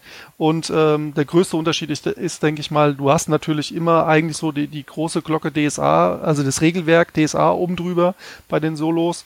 Und ähm, ein klassisches Spielbuch hat eigentlich immer ein speziell auf das Buch, auf das Setting zugeschnittenes Regelwerk. Und das merkt man den DSA-Dingern einfach auch an, ne? dass du halt einfach so einen gewissen Overhead hast, den du bei Spielbüchern dann, bei klassischen Spiel Spielbüchern nicht hat, hast unbedingt. Ja, dafür hast du natürlich da den Vorteil, du kanntest die Regeln alle schon. Ne? Also dir, dir musste nichts Ja, klar, erklärt werden. Natürlich. Genau. Ja. Es ist ja auch vollkommen legitim. Also ich will es jetzt nicht schlecht reden. Ich sage nur, das ist eigentlich so Mhm. grob der Unterschied. Und ähm, wenn wir, ich habe hab ja auch DSA gespielt und spiele es auch immer noch, ähm, wenn wir Solos gespielt haben, dann war das ja mehr so der klassische Loot. Ne? Dann hast du das halt durchgespielt, um halt ein paar Erfahrungspunkte zu bekommen und vielleicht einen tollen Gegenstand Genau. oder so. Ne? Ähm, ansonsten, was es jetzt noch an ganz modernen Sachen gibt, also äh, da hat der Pegasus Verlag auch äh, aus Frankreich umgesetzt und zwar ähm, Solo-Abenteuerspiel Comics. Ja. Ähm, da gibt es derzeit das Ritter, das ist eher so für Kinder gedacht. Da gibt es aber auch noch das Sherlock Holmes, äh, wo so vier Comic-Abenteuer drin sind. Ähm, und da, da fängst du auch einfach an, wie zu lesen wie ein Comic und dann steht halt auch in, in einer Sprechblase oder irgendwo an verschiedenen Stellen äh, so Zahlen, an welchem, bei welchem Bild du weiterlesen musst. Und Mhm. meistens ist es tatsächlich so, dass du nach jedem Bild irgendwie hin und her blättern musst.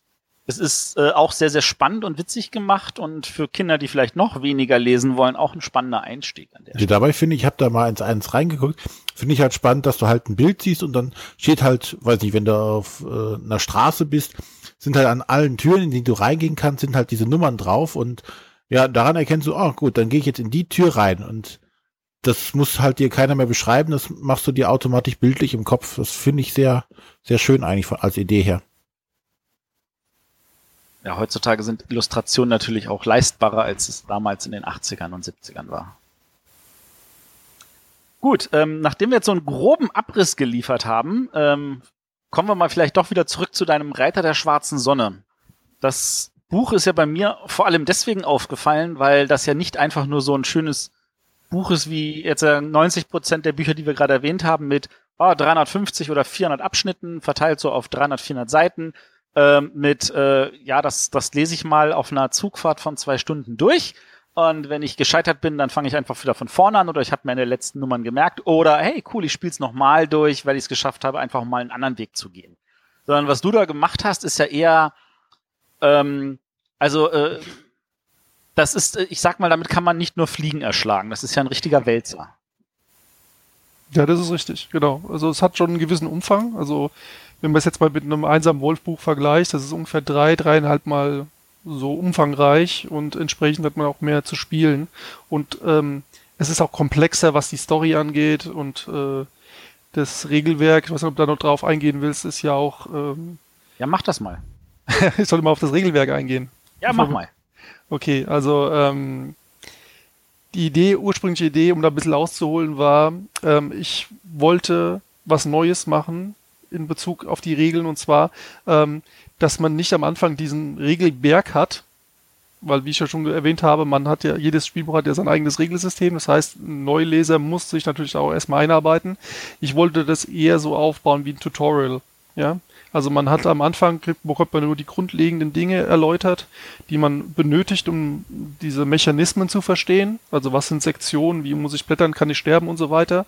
Ähm, und dann spielt man allerdings schon an die ersten 100 Sektionen. Also man wird da quasi so relativ kalt ins, ins Wasser geworfen und dann tut man sich so ein bisschen austoben, ausprobieren und dann erst kommen dann die Grundregeln, ähm, was sind Eigenschaftswerte, wie funktioniert das mit dem Kampf und dann kommen schon wieder die nächsten Sektionen. Also das ähm, so Learning by Doing, das wollte ich dadurch erreichen und ich glaube, das ist mir auch ganz gut gelungen. Ähm, also dafür würde ich auch schon von vielen Seiten ähm, ja gelobt. Das kann ich, glaube ich, auch mal jetzt so ganz äh, unbescheiden da jetzt mal äh, erwähnen. Ich würde hinterherloben. Also weil das ist tatsächlich so dieses ähm, für, für, also ich erinnere mich noch vor sieben, fünf Jahren, vor fünf Jahren ist das jetzt gewesen, als die Legenden von Andor rauskamen, dass sie auch die Regeln während des ersten Abenteuers mehr oder weniger stückchenweise erklärt hat. Ähm, das ist einfach mal ein komplett anderer Ansatz gemerkt. Und dann merkt man auch, dass du halt aus diesem Computerspielbereich kommst, wo ja so ein Tutorial mehr oder weniger auch schon irgendwie gefühlt was Standardmäßiges ist, was ja bei Brettspielen eigentlich nicht der Fall ist. Ja, das finde ich eigentlich relativ schade, weil ähm, meistens, wenn man wenn man Regeln ähm, den, vor die Leute ausbreitet, muss man sich halt immer die Frage stellen, wie komplex mache ich sie denn? Und wenn ich sie am Anfang als einen Block bringe, kann ich sie eigentlich gar nicht so komplex machen, wie es vielleicht gehen würde, wenn man sie häppchenweise präsentiert. Also ich würde sagen, die Reiter schwarzen Sonne-Regeln sind definitiv komplexer als die des einsamen Wolfs, aber sie sind trotzdem leichter zugänglich, weil man halt eben, wie gesagt, Schritt für Schritt herangeführt wird. Da bin ich definitiv bei dir. Das ist auch, um jetzt nochmal für unsere normalen Brettspielhörer zu sagen, das ist auch so, so, so ein kleiner Clou bei, ähm, sowohl bei Risk Legacy als auch bei Pandemic Legacy, wo ja auch das Spiel am Anfang einfach nur die Grundregeln von Pandemie sind, aber im Laufe des Spiels halt jedes Mal neue Regeln dazukommen und am Ende, wenn man dann so sieht, was für einen großen Regelumfang das hat, das ja einen auch erschlagen könnte. Aber es hat einen nicht erschlagen, weil es halt stückchenweise dazu kam. Und das ist natürlich auch total spannend dann beim Lesen von der Reiter Schwarzen Sonne, wenn man, man sagt, oh, das kommt jetzt dazu, ah, das ist jetzt auch spannend, jetzt kann ich auch noch das machen. Ähm, da ist auch so diese, diese, dieses, so ein, so ein, so ein positives Überraschungseffekt dadurch, der, der, der das, der das Ganze nochmal so, so zusätzlich trägt, wo man dann weitermachen möchte, weil ansonsten so ein 1000 Abschnitte Werk ist ja eher abschreckend. Genau, aber um ähm, also ein weiterer Aspekt von dem Buch ist natürlich auch, dass die äh, dass sie in Kapitel unterteilt ist. Ne? Also du hast ähm, sollte man sterben innerhalb eines Kapitels und ein Kapitel ist maximal 200 Sektionen lang, also ungefähr ein, ein halbes einsamer Wolfbuch, dann würdest du ähm, würdest du nur am Anfang des Kapitels wieder neu starten müssen. Also dann nicht, keine Ahnung, wenn du kurz vorm Ende bist und der Endgegner hat dich zu Mus geschlagen, dann musst du nicht wieder ganz von vorne anfangen. Weil das wäre halt Frust pur. Ja, und das will ich natürlich verhindern. Weil die allermeisten Spielbuchleser, zumindest die ich kenne, die werden früher oder später eh den Finger in die letzte Sektion halten und wenn sie irgendwo draufgehen, dann werden sie einfach da wieder zurückspringen und dann eine andere Entscheidung treffen. Ja, also sozusagen dieses Schummeln ist dann halt auch äh, Teil des Spiels, wenn man das halt eben so rigoros macht. Ja, oder fordert von dem Spieler als Regel. Ähm, das wollte ich halt eben nicht tun und ähm, ich glaube, das ist dann auch durchaus die, wie soll ich sagen, praktikablere, der praktikablere Ansatz. Nennen wir es mal Autosave-Feature. genau. Ja, das ist sehr cool. Ähm, wie, wie kam das Buch an? Ich meine, ich habe ja mitbekommen, dass das äh, hat ja mehrere Auflagen gehabt, was ja eigentlich schon ziemlich genial ist. Hast du damit gerechnet, dass das so ein Erfolg wird? Ich meine, du nee. hast ja erzählt, du hast dich ja gefreut, dass überhaupt jemand veröffentlicht. Also. Ja, klar, natürlich. Ähm, ich glaube, der Verlag hat auch nicht mit diesem Erfolg gerechnet, äh, zumal ähm, in den letzten Jahren auch so ein, so ein gewisser Aufwärtstrend wieder zu erkennen ist, was Spielbücher angeht. Wobei ich äh, dazu sagen muss, das ist natürlich immer noch auf einem sehr geringen Niveau. Das ist ein Nischenprodukt, ja, genauso wie Rollenspiele ein Nischenprodukt sind. Ähm, aber trotzdem verkaufen wir das Buch immer noch sehr gut. Ja, also mittlerweile in der sechsten Auflage. Und ähm, also ich kann mich da nicht beklagen. Ja? Das ist echt okay. Aber es ist natürlich jetzt kein, kein Bestseller, der in die Spiegel äh, Bestsellerliste reinrutscht, ist auch klar. Aber wir verkaufen das Buch weiterhin gut und äh, hat mich auch angespornt, dann halt mein, mein zweites Buch auch dann, mein zweites Spielbuch zu, zu verfassen. Ähm, erzähl mal unseren Hörern, was die Hintergrundgeschichte ist bei Reiter der Schwarzen Sonne. Okay, ähm, es ist relativ schwierig, ohne da viel zu, spo zu spoilern, weil die, der ursprüngliche Gedanke ist, dass man äh, mit einer Amnesie erwacht neben einer Leiche und man, man weiß man, oder man ahnt, dass man diesen Herrn getötet hat und wie sich herausstellte, ist es eine sehr, sehr wichtige Persönlichkeit in, diesem, in dieser Welt. Ja, ein äh, sogenannter Sonnenpriester oder Priesterkaiser. Und ähm, wie gesagt, man hat Amnesie und man weiß eigentlich nicht genau, was, was, was Phase ist. Und ähm, man muss erstmal fliehen von dieser Situation, weil natürlich, äh, es kommt dann raus und äh, man würde wahrscheinlich kurz einen Prozess mit, mit äh, dir machen, wenn du halt eben nicht die Beine in die Hand nimmst. Und ähm, man flieht quasi da von dieser Situation und nach und nach äh, stellt man fest, wer man eigentlich ist, und zwar ein sogenannter Ugarit. Äh, die Ugariten sind sozusagen eine, eine elitäre, eine heilige Rasse auf, äh, auf, diesem, auf diesem Planeten. Ähm, die sogenannten Meister der Nacht. Ähm, also es gibt so eine Art klassischen Konflikt zwischen der, dem Sonnenpriester oder dem Sonnenkult und dem Mondkult. Das ist auch wieder, ich weiß, absolute Klischees, aber die wollte ich auch alle bedienen. Ähm, und wie gesagt, man muss halt seine Rolle da in der Welt ähm, erstmal verstehen und ergründen, um dann halt auch seine, seine Tat wieder zu sühnen. Ja, also viel mehr kann ich eigentlich zu der Story nicht sagen, ohne da jetzt extrem zu spoilern. Das war jetzt auch schon einiges mehr, als ich erwartet habe. äh, ja, also man sieht, das ist, das ist tatsächlich nicht einfach nur eine kurze Geschichte, sondern ähm, tatsächlich eine umfangreiche Geschichte. Ähm, wie ja, lange also hast du dran Ja, ähm, gearbeitet habe ich dann ungefähr vier Jahre und äh, meine Grundidee war halt auch, äh, vielleicht auch vielleicht im Hinterkopf mit Einsamer Wolf, ich will eine Geschichte erzählen, ich will die, die Reise von diesem Charakter beschreiben und ähm, alles andere ist dann quasi hübsches Beiwerk. Ja. Und ähm, die, ähm, die Verkörperung dieses, dieses Charakters, dass man quasi eins damit wird, ähm, das ist, glaube ich, auch so ein, ein wichtiges oder ist ein Hauptthema von dem Buch, was dann der Leser vielleicht auch dann nach und nach dann auch erst versteht. Also vier Jahre ist jetzt ähm, tatsächlich eine relativ lange Weile, wenn man das so bedenkt. Äh, nun hast du es natürlich eher in deiner Freizeit geschrieben und nicht als genau, Hauptberuf. Genau, das muss man immer dazu sagen. Ich denke mal, hätte ich das als hauptberuflicher Autor geschrieben, hätte ich vielleicht ein Jahr gebraucht. Ein Jahr, anderthalb Jahre. Ist schwer zu sagen, aber ähm, das wäre wohl realistisch gewesen, ja. Ähm, die Frage, die sich mich jetzt stellt, ist, ähm, hast du das zweite Buch, das du geschrieben hast, geschrieben, weil das erste Buch so erfolgreich war oder hattest du Bock, das eh auch noch zu schreiben? Also Bock hatte ich auf jeden Fall danach, ähm, aber es hat sich auch relativ schnell ja der, der, dieser Erfolg äh, eingestellt bei Reiter der Schwarzen Sonne. Also ähm, ist es schwer zu sagen. Ich denke mal, wenn jetzt Reiter der Schwarzen Sonne gefloppt wäre, ähm, dann hätte ich sicherlich ähm, das zweite nicht geschrieben, weil einfach dann der Aspekt von, von einer möglichen Veröffentlichung wahrscheinlich dann nicht im Raum gestand, gestanden hätte. Also das wäre, das wäre jetzt, denke ich mal, die, die äh, ehrliche Schlussfolgerung.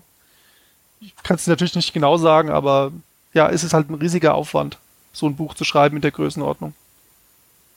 Dann, dann ziehen wir mal noch jetzt den Schluss zum zweiten Roman. Das ist nämlich Heavy Metal Heroes. Metal Heroes. Einfach nur Metal Heroes. Einfach nur Metal Heroes.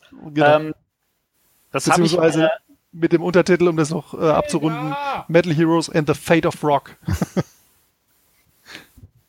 Da sind wir jetzt wieder bei dem Rock and Rodeo. Ja. Ähm, Quasi. so verstehe ich immer Heger, aber das ist was ganz anderes. ähm, wie, wie kamst du jetzt auf die Idee, also mal, ich meine, du hast ja mit dem ersten Buch eher so, so die typischen Fantasy-Klischees bedient und das ist jetzt ja nun alles andere als Fantasy. Das ist ja, ähm, ich sag jetzt mal, doch eher so moderne, normale Welt. Augenscheinlich ja. Ähm, also die, erste- die Grundidee, die ich hatte, oder ähm, ich hatte ähm, ein anderes Spielbuch im Hinterkopf nach Reiter der Schwarzen Sonne, muss ich dazu sagen. Aber als ich dann äh, so ein bisschen diese Promotion-Touren gemacht habe, quasi mit dem Buch ne, auf RPC und äh, andere Messen und so, ähm, und ich habe mich dann äh, so ein bisschen umgetan, ne, habe mich halt umgeschaut, so in die, in, äh, was so an Community an mir vorbeiläuft. Und wenn dann halt irgendwie gefühlt jeder zweite irgendein Metal-Shirt trägt, dann denkt man sich halt, ähm, warum gibt's da eigentlich in dem Bereich noch nix? Also warum gibt's denn jetzt kein, kein Spielbuch für, für Metal-Jünger? Ja. Zumal ich ja selbst auch durchaus dem Rock und dem, dem Metal äh, fröne, sage ich mal. Und da war das quasi dann nur äh, ein kurzer Schritt, diese Überlegung. Das kann ich nachvollziehen. Ähm, nun hat äh, das Buch ja noch eine ganz, ganz tolle Feinheit, nämlich ähm, da liegt ja ein Soundtrack bei. Ja, genau. Ähm, und der ist auch wichtig. Ja, ähm, der Soundtrack, da müsste ich auch wieder ein bisschen ausholen, wenn, wenn, wir, wenn wir die Zeit haben. Also Ja, natürlich, haben wir. als, als ich äh, das Buch konzipiert habe, habe ich gedacht, wenn du ein Buch über Musik machst, ähm, dann musst du da eigentlich auch einen Soundtrack beilegen. Das ist ja so der erste Grundgedanke, ne? Ist ja klar.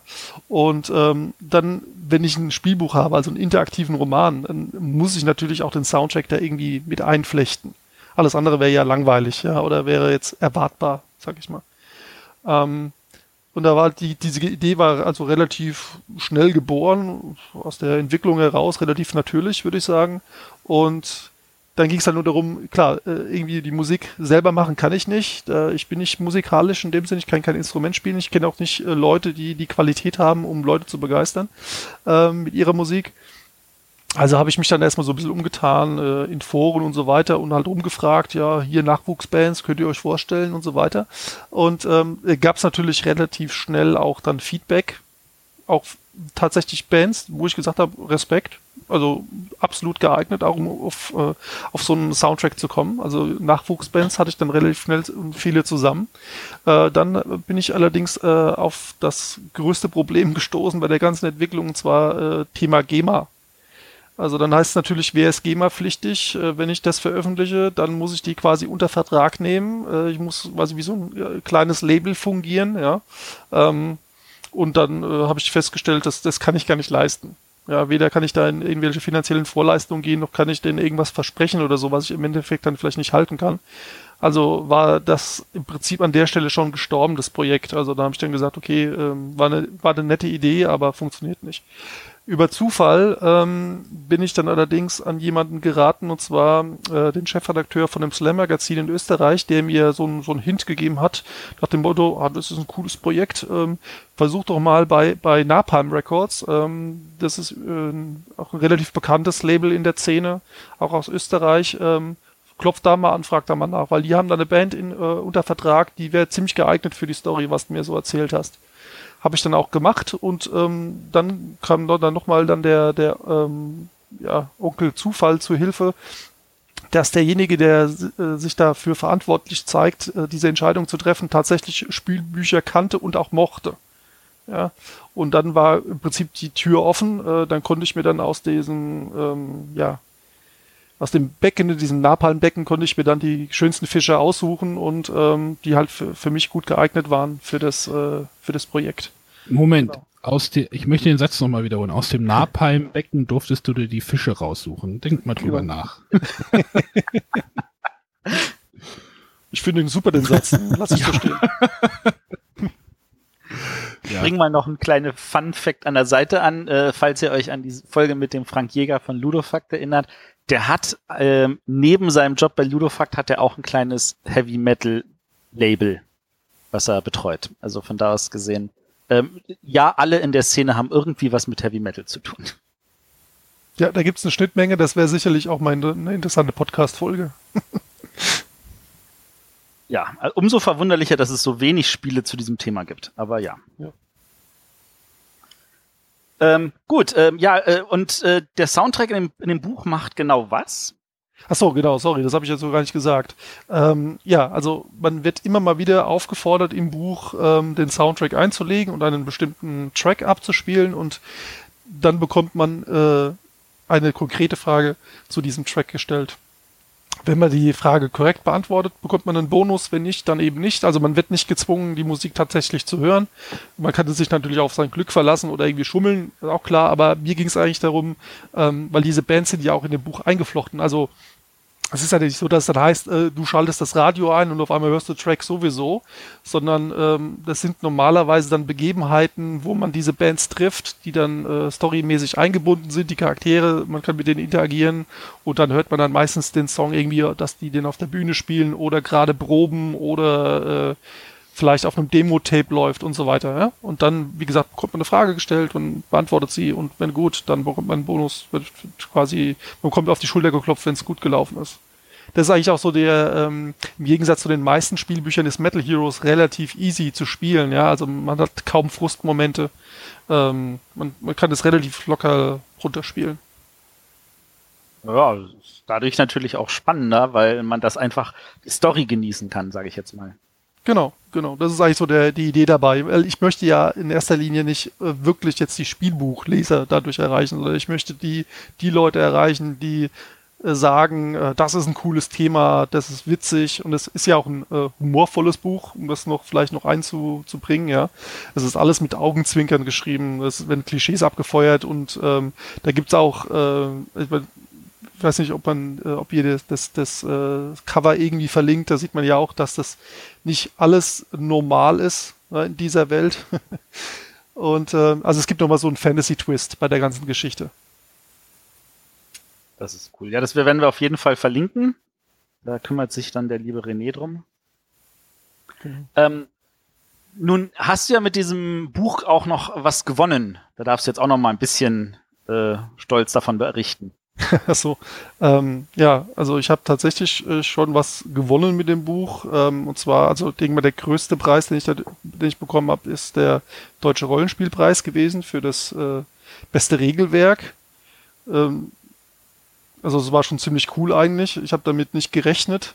Ähm, ich habe zwar schon mal diesen Preis gewonnen mit Reiter der schwarzen Sonne, also äh, drei Jahre zuvor, müsste ich jetzt lügen, aber ich glaube drei Jahre zuvor müsste es gewesen sein. Ähm, auch damals war das natürlich auch schon für mich überraschend gewesen, ähm, weil auch die Konkurrenz ziemlich gut war, fand ich, jetzt mit, mit Private Eye und mit Seven Sea, also mit, mit der siebten See. Ähm, und ähm, man sollte ja auch vermuten, dass ein Spielbuch nicht unbedingt jetzt als, als Regelwerk äh, ähm, gesehen wird. Ja, also so sehe ich das natürlich jetzt auch nicht. Ähm, aber ähm, offenbar war die Jury so davon überzeugt von dem Regelwerk, dass es so gut funktioniert, äh, dass sie mir halt eben den Preis dazu gestanden hat in der Kategorie. Und das ist natürlich schon Aber cool, ja. äh, zwei Preise mit zwei Büchern, das schreit doch nach einer erfolgreichen Fortsetzung in irgendeiner Art und Weise, oder? die Leute fragen mich da immer danach, auch gerade beim Reiter der schwarzen Sonne, ähm, ob es eine Fortsetzung dazu geben wird. Und äh, ich bin da immer, ich bin kein Freund von Fortsetzungen. Ähm, weil, also ich habe das so konzipiert, dass es in sich abgeschlossen ist, dass wenn man die letzte Seite oder die letzte Sektion gespielt hat, äh, tatsächlich dann zufriedenes Buch zuklappen kann und dann ist auch gut. Also ich von irgendwelchen aufgewärmten Ideen, Erweiterungen oder sonst Aber es gibt da bestimmt halte ich relativ neue wenig, Ideen, oder? Ja, das schon, ja. Also ich habe sicherlich neue Spielbuchideen und die sind ja auch am Köcheln, beziehungsweise äh, auch in der Umsetzung, aber die werden jetzt mit Metal Heroes oder mit, mit Reiter der Schwarzen Sonne nichts zu tun haben. Aber du darfst trotzdem von denen erzählen. ich dürfte davon erzählen, ja, okay. Ähm, also jetzt aktuell ähm, wo ich daran arbeite. Das wäre eigentlich mein zweites Spielbuch gewesen, wenn der Metal Heroes nicht dazwischen gekommen wäre. Ähm, das nenne ich mit Codenamen äh, Ribbon Nippon, also Ribbon wie, wie Band oder Buch, Les Lesezeichen, so Lesezeichen ist die korrekte Übersetzung. Und Nippon äh, Japan. Ähm, es geht quasi um das feudale Japan im äh, 12. Jahrhundert den Genpei-Krieg wird da quasi so ein bisschen als Hintergrund missbraucht und ähm, ja, die Idee ist eigentlich da, dass man zwei Charaktere gleichzeitig spielt, weil ich auch immer wieder von Frauen angesprochen werde, ob es nicht mal ein Spielbuch gibt, wo man eine Frau spielt. Ähm, die gibt es, aber man sie nicht wirklich das Alice Schwarzer Buch spielen möchte, ja. ja, genau. Ja, die, also es gibt durchaus Spielbücher, aber das ist, es die sind wirklich sehr, sehr, ähm, ja, es gibt sehr, sehr wenige ähm, es gibt natürlich Spielbücher, die, äh, ich sag jetzt mal, wo man generische Charaktere hat, wo es egal ist, ob man Männlein oder Weiblein spielt. Aber da ich immer Geschichten erzählen will, die, wo der Charakter im Vordergrund steht, geht es rein sprachlich gar nicht. Das finde ich immer ein bisschen peinlich, wenn man versucht, da mit den äh, Pronomen so äh, das zu kaschieren. Also beziehungsweise es geht einfach im Deutschen gar nicht wirklich, ne, dass man da, äh, dass man eine Frau oder einen Mann spielt. Weil auch, wie ich finde, wenn man auf äh, NPCs trifft, ja, also auf Nichtspielercharaktere sozusagen, dann äh, interagieren die ja auch mit dir als Charakter anders, wenn du ein Mann ja. bist oder eine Frau bist. Ja, das, finde ich, das kann nicht funktionieren. Ja.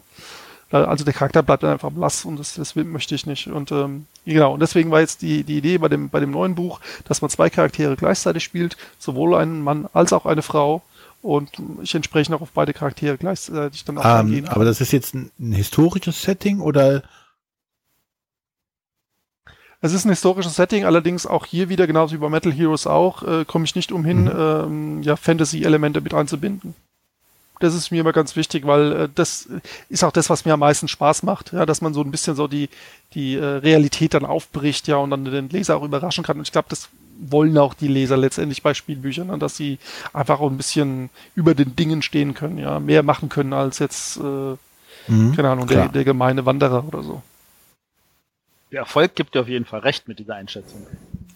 Ja, aber so, so grundsätzlich äh, muss es doch eigentlich auch bei den Spielebüchern so sein. Erstmal muss es doch eine gute Story sein und die muss gut geschrieben sein. Da hilft ja nicht, dass es äh, naja, äh, eine tolle Regel oder ein tolles Zufallssystem oder was auch immer ist. Weil eigentlich ist doch ja, die Geschichte der, der Hauptträger, oder? das würde ich auch so sehen. Ähm, natürlich ist der Einstieg erstmal über die Regeln meistens äh, gegeben bei den allermeisten Spielbüchern, aber auch bei Metal Heroes habe ich es genauso gemacht wie beim Reiter der schwarzen Sonne, dass du auch äh, mhm. tutorialmäßig eingeführt wirst. Also ich gebe dir recht, ich denke mal, wenn, wenn die Leser ähm, tatsächlich nicht äh, gefangen genommen werden von, von den ersten paar Seiten äh, äh ja, der Geschichte, dann kannst du auch noch so tolle Regeln haben. Dann interessiert das ja. natürlich letztendlich dann nicht so wirklich. Jetzt noch. Also weiß nicht, ob zu Metal Heroes, ich glaube zu den, zu dem, äh, zu der Story habe ich jetzt noch gar nichts gesagt. Also äh, um das vielleicht noch zu erwähnen, um den Werbeblock dann auch abzuschließen an der Stelle. ähm, also man ist ähm, Taylor, also so ein, ähm, so, ich nenne es immer Vollblutrocker und Volltrottel. Ja, der lebt äh, so ein beschissenes Großstadtleben in Los Angeles und eines Tages äh, kommt so ein älterer äh, kräftiger äh, Herr auf ihn zu und äh, fragt ihn äh, rundheraus, ob er nicht der neue Rockgott werden möchte, weil er sei der äh, amtierende Rockgott, er hätte jetzt aber keine Lust mehr und würde ganz gerne in Rente gehen oder in Urlaub gehen erstmal. Und ähm, ja, also man schlägt natürlich dieses Angebot nicht aus. Äh, allerdings, um seine Olymp-Tauglichkeit zu beweisen, ja, seine Rock-Olymp-Tauglichkeit, muss man eine ähm, ja relativ talentfreie Garagenband zum größten Metal-Act des Planeten aufbauen. Und wenn einem das gelingt, wird man dann quasi, äh, bekommt man dann halt die, den Zugang zum Olymp. Ja.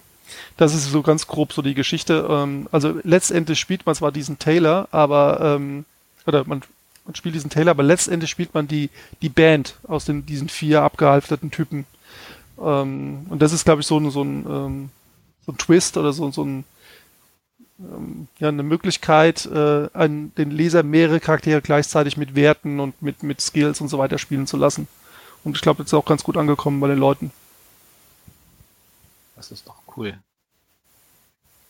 Ähm, wenn du nicht gerade ähm, auf ich sag jetzt mal, Promotion bist für deine richtig guten Bücher ähm, oder gerade an dem nächsten tollen Buch äh, arbeitest, ähm, schaffst du es selber dann auch irgendwelche Solospielbücher von anderen noch zu lesen, zu spielen? Das kommt selten vor. Das mache ich meistens dann zu Recherchezwecken, muss ich sagen.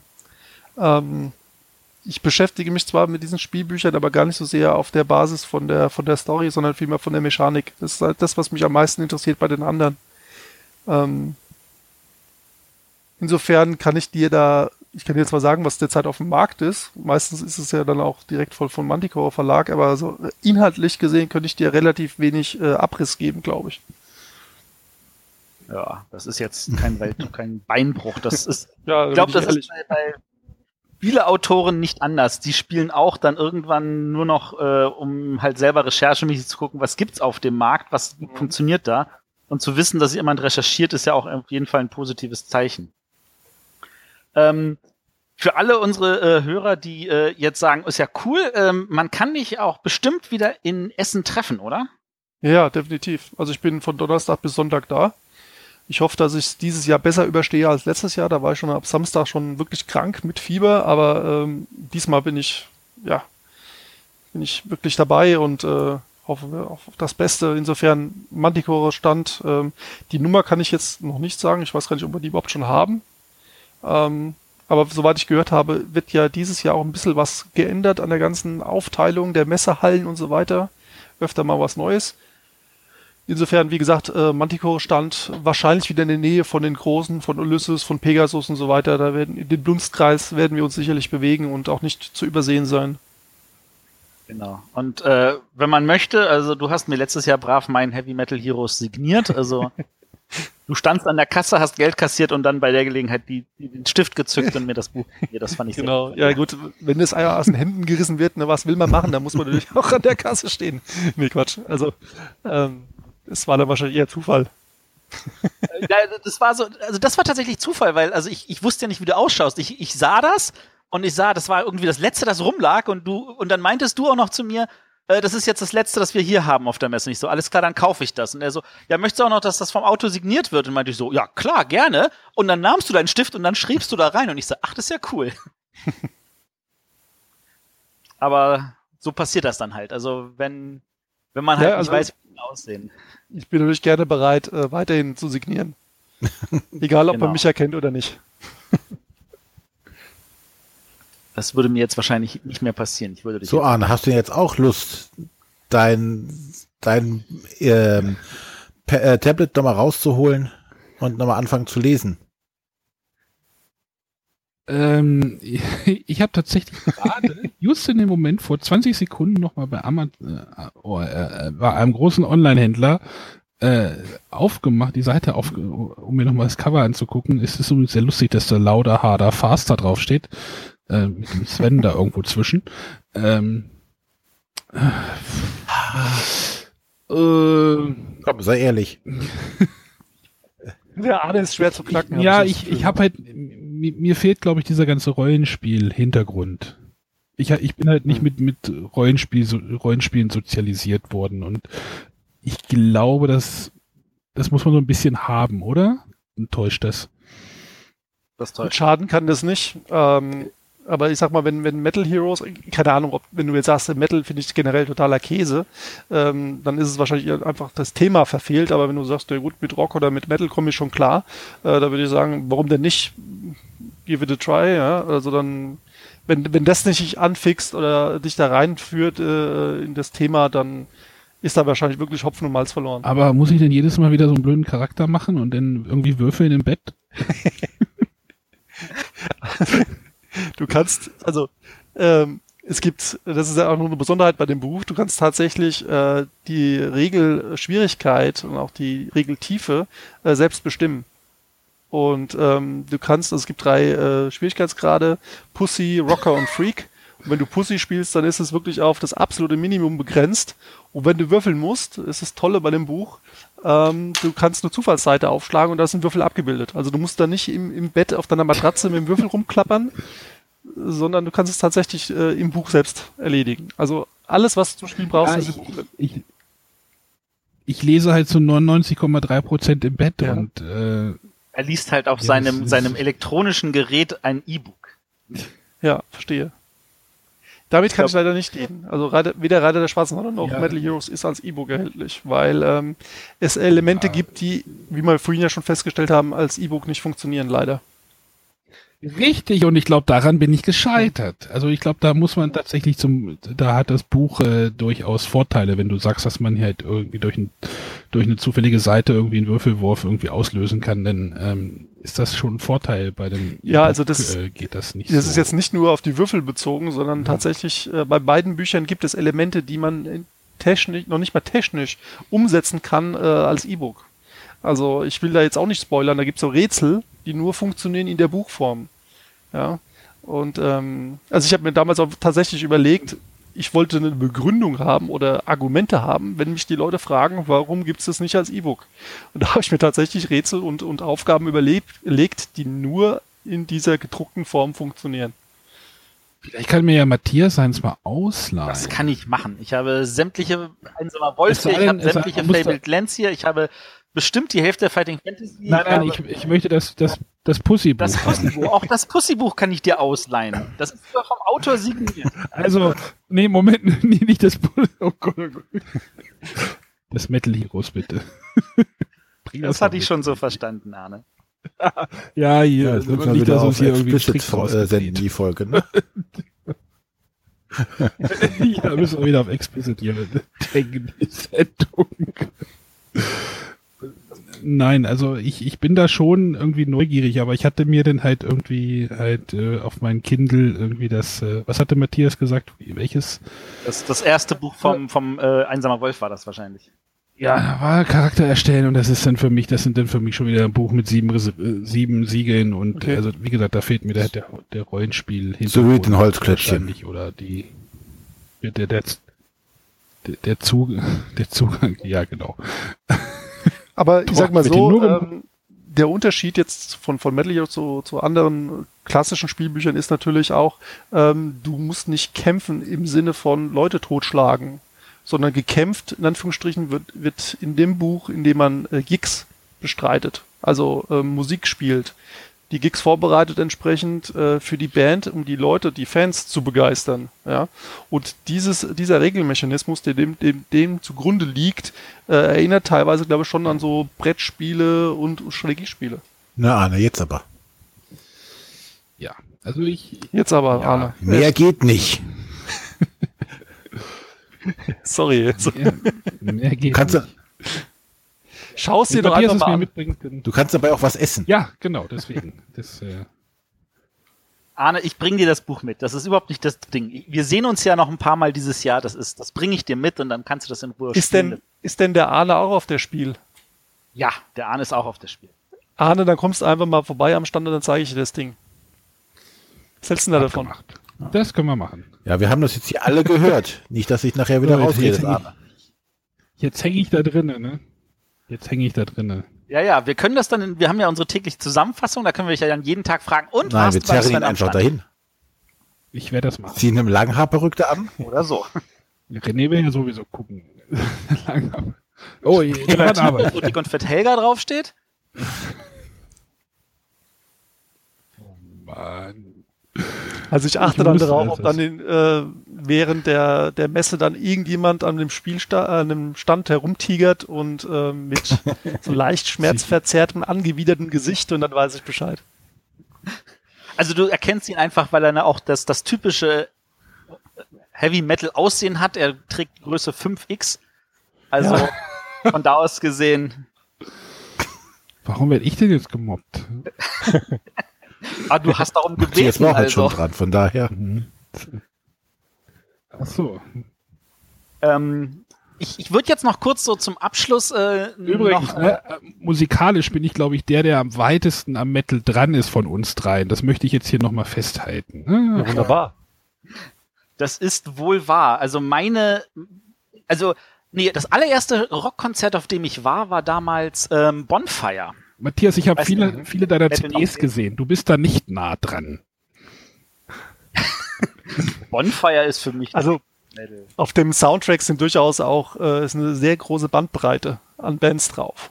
Ja, also es ist natürlich jetzt keine, keine absoluten äh, Superstars drauf, das ist klar, aber durchaus, wie gesagt, von Napalm Records ein paar äh, relativ bekannte Namen, wie zum Beispiel jetzt Gravedigger, ist, ist vielleicht bekannt, Ja. oder Ailstorm, ja. Die Lane, dann sieht man schon ungefähr, man hat dann eine relativ große Bandbreite von, von Classic, Thrash Metal. Und, Also Arne, mehr geht jetzt nun wirklich nicht mehr. Jetzt, jetzt hat er alle Register gezogen, die da waren. Ich habe auch heute erst wieder eine Heavy Metal Platte gehört, nämlich Van Canto. Ich habe heute eine Elektronikplatte, aber egal. Ich, ich würde jetzt noch kurz einen Schwenker machen zu der letzten Brettspielumsetzung eines Solo-Abenteuerbuches. Oha. Und zwar ähm, äh, gibt es nämlich beim Kosmos Verlag, äh, die haben das umgesetzt, also es ist äh, in Amerika haben, haben so äh, hat ein Verlag rausge ein paar Spiele rausgebracht, die heißen Card Ventures. Und die sind nicht eins zu eins nach Deutschland umgesetzt worden, sondern der Kosmos Verlag hat dieses System genutzt und hat da ein paar äh, drei Fragezeichen Spiele für rausgebracht. Und zwar hat man ein Kartendeck von 55 Karten und äh, auf äh, die, den mischt man einfach. Man nimmt die erstbeste Karte und man wird einfach in diese Geschichte reingeschleudert und muss sich zwischen zwei, drei Punkten entscheiden. Und die sagen dann, an welche Karte man als nächstes nehmen muss. Und man muss die Entscheidungen in der Form treffen, dass man tatsächlich jede Karte in diesem Spiel einmal gelesen hat. Also die, die man dann gelesen hat, die kommt dann raus. Und wenn man auf eine Karte verwiesen wird, die man schon gelesen hat, hat man das Spiel verloren. Und äh, wenn nicht, dann äh, und man es tatsächlich schafft, komplett durchzugehen durch alle Karten, dann hat man halt auch eine spannende Geschichte erlebt. Eine, die auch interessantweise so angelegt ist, dass man halt an jedem Punkt einsteigen kann, weil es genauso gut an diesem Punkt auch aufhören kann. Das klingt schon sehr interessant. Ich kenne das nicht, also müsste ich mir vielleicht mal anschauen. Das, also in, ich, ich müsste jetzt auch tatsächlich noch mal raussuchen. Also im Eng Englischen heißt es Card Ventures und Mhm. bei Cosmos ähm, weiß ich jetzt leider nicht mehr genau wie. Ich habe es in Nürnberg gesehen halt von den, mit den drei Fragezeichen-Thema. Und das fand ich halt ziemlich gra- grandios, dass sie es auf diese Weise halt nach Deutschland gebracht haben. Zielgruppe ist natürlich auch wieder die jüngeren Leser, also die, die keinen 1000 Seiten Roman am Stück schaffen, aber das ist dann auch in Ordnung.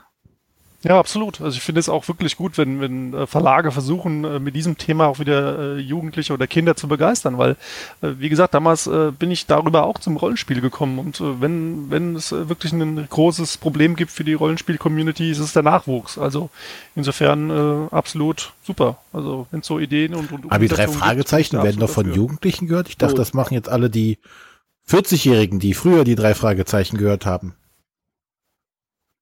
Ich, ich glaube, du hast tatsächlich diesen Effekt, dass, äh, dass die Eltern, die früher drei Fragezeichen gehört haben und immer noch hören, auch durchaus ihre Kinder dann darüber ja auch äh, heranführen. Ja? Also Das ist wohl wahr. das sollte man nicht außer Acht lassen.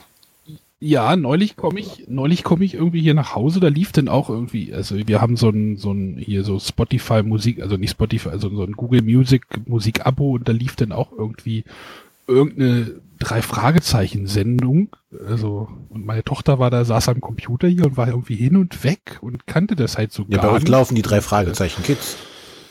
Ja. Da ist was los. Genau. Aber bei uns auch, das kann ich sagen. Wie googelt man denn? Du- Tippt man drei Fragezeichen oder tippt man Du, drei du Fragezeichen? schreibst drei und dann drei Fragezeichen dahinter. Ah, ich sehe schon, ja. Also die, die. Dinger von Cosmos heißen Storycards und die sind Arne geliebterweise in Blechbüchsen. Yeah, Blechbüchsen. Aber kein Metallverschluss. Äh, Magnetverschluss. Ich werde mal nachfragen, ob ob dem Arne vielleicht können. Kein Magnetverschluss, nee. Ganze magnetische Metallschachtel. Drei Fragezeichen Kids. Oh Gott, ich, ich, das ist auch so ein Thema, Oh wo ich überhaupt nicht drin stecke. Es tun sich Abgründe hier auf. Aber sowas von. Nee, ich Boah. war in eher TKKG unterwegs. Äh, noch zu Tarzan oder später zu Tim-Zeiten? Ja, so im Wechsel. So, ich hatte beide. Obwohl neulich, Ja, neulich geisterte bei Spiegel Online ja mal so ein Bericht darüber, wie, wie eigentlich TKKG so Stereotypen auch sehr bedient. Hm. Gut, aber ich sehe schon, wir, wir haben das Thema eigentlich relativ schön behandelt. Ähm, wir freuen uns total, Sven, dass du zu uns in die Sendung gekommen bist und von diesen sehr, sehr spannenden Büchern berichtet hast. Das Ja, sehr gerne. Ähm, natürlich auch für unsere Hörer der Hinweis, ähm, äh, habt ihr auch schon Solo-Spielebücher gespielt? Ähm, vielleicht als DSA oder für irgendein anderes Rollenspielsystem oder auch eins dieser bekannten Serien oder auch unbekannten Serien. Ähm, schreibt uns in die Kommentare, was euch besonders gefallen hat oder wenn ihr das mal gerne kennenlernen wollt, ähm, was ihr da vielleicht äh, euch am ehesten noch anmachen würde. Ähm, wir stehen im Notfall mit Rat und Tat zur Seite und im Notfall, äh, ich habe einen direkten Draht zu Sven. Ich frage ihm im Notfall, falls irgendeine Frage euch an den Zähnen brennt, die ihr ihm stellen wollt. Ähm, wie gesagt, man kann ihn auch in äh, Essen treffen, am Stand von Manticore. Und ähm, wir hören uns ansonsten nächste Woche wieder. Nächste Woche mit einer kleinen Zwischenfolge. Arne, worum geht's da? Haha, die habe ich ganz alleine aufgenommen schon. Die, da geht nur ich, also mit, mit äh, zwei Gästen, aber die anderen beiden Pappnasen hier äh, halten mal die, naja. Nein, äh, wir, ich habe äh, ein kleines Interview gemacht mit äh, zwei Leuten, die bei sich bei Stadtland spielt äh, sehr engagieren und äh, das hier in Göttingen zum Beispiel organisieren und äh, die habe ich mal vor das Mikro gezerrt und äh, die berichten mal so ein bisschen über Stadtland spielt, was Stadtland spielt ist und äh, was da so abgeht. Genau. Das ist also auch nochmal der Aufruf, Leute. Findet raus, wo bei euch Stadtlandspiel stattfindet, geht hin, das ist total cool. Ähm, man lernt auf diese Weise nochmal neue Spieler kennen, das finden wir immer gut. Und in zwei Wochen haben wir wieder eine große Sendung und da kann uns der René auch bestimmt ja, sagen, tut er aber nicht, verrät er nicht. Ist geheim. Äh, nee, ich habe noch nicht nachgeguckt, was wir machen. Ja, natürlich. Ja, wir haben wieder einen Gast. Wir haben den Gast, den wir schon vor über einem Jahr angekündigt haben. Wir haben nämlich nächstes Mal, in zwei Wochen haben wir nämlich Folge 99. Oder fällt, fällt mir noch was ein, ne? Ja, genau. Wir haben da nämlich den Stefan Stadler und wir reden ein bisschen mit dem Stefan Stadler über Stefan Stadler und über seine Arbeit als Autor, als Redakteur und natürlich auch da, weil er Autor war an dieser Stelle über Literaturverspielungen. Und mal gucken, was er uns dann wieder um die Nase wirft und wie viel wir davon tatsächlich abhaken können, nachdem er erstmal gesagt hat, kritisiert uns wahrscheinlich die ganze Zeit wieder. Noch, ne? steht ja auch schon wieder. Aber wenn er das in zwei oh Stunden sehen damit füllt, habe ich damit auch kein Problem. Es steht ja auch eine große Literaturverspielung, nennt man das so? Keine Ahnung. Also also von, per Definition. So. Ja, also von Kosmos, also von, von Kent Follett und in dieser, wie heißt diese Reihe? Räuber der Nordsee, wollte ich gerade sagen. Äh, Säulen, Säulen der Erde. Das äh, ist doch so. Das, ist ja, das die das, gleiche Reihe, oder? Das ist genau, das ist die gleiche Reihe. Das ist das dritte Buch der Reihe. Und damit auch das dritte Spiel in der Reihe. Genau, da kommt ja zeitgleich der Roman und das Spiel zeitgleich raus. Das ist schon gut zusammengearbeitet. Aber ich glaube, da hat der Stefan äh, keine Finger im Spiel. Beim dritten Teil nicht mehr, aber er kann uns da trotzdem zu den ersten beiden Teilen, wo er tatsächlich Mitautor war, einiges bestimmt erzählen. Ja, wir werden da, glaube ich, dann auch noch mehr drüber. Also genau. Äh, seid gespannt. Genau, und in vier Wochen haben wir unsere hundertste Folge. Ähm, das ist an dieser Stelle nochmal der, der, der Aufruf, ähm, wenn ihr uns irgendein kleines Audiogramm schicken genau. wollt. Wir haben schon das, einige bekommen, aber da ist noch Platz in der Sendung. Können auch mehr gebrauchen. Genau. Ja, ansonsten, ähm, wer uns mag und uns unterstützen möchte, der hat über Patreon die Möglichkeit, dies zu tun, indem er uns einen kleinen Obolus in den Hut wirft monatlich, um damit unsere Kosten zu decken. Ähm, da haben wir auch noch ein bisschen was vor. Ich weiß gar nicht, wann was umgesetzt wird, aber ich glaube, zur 100 werden, da, werden wir da berichten.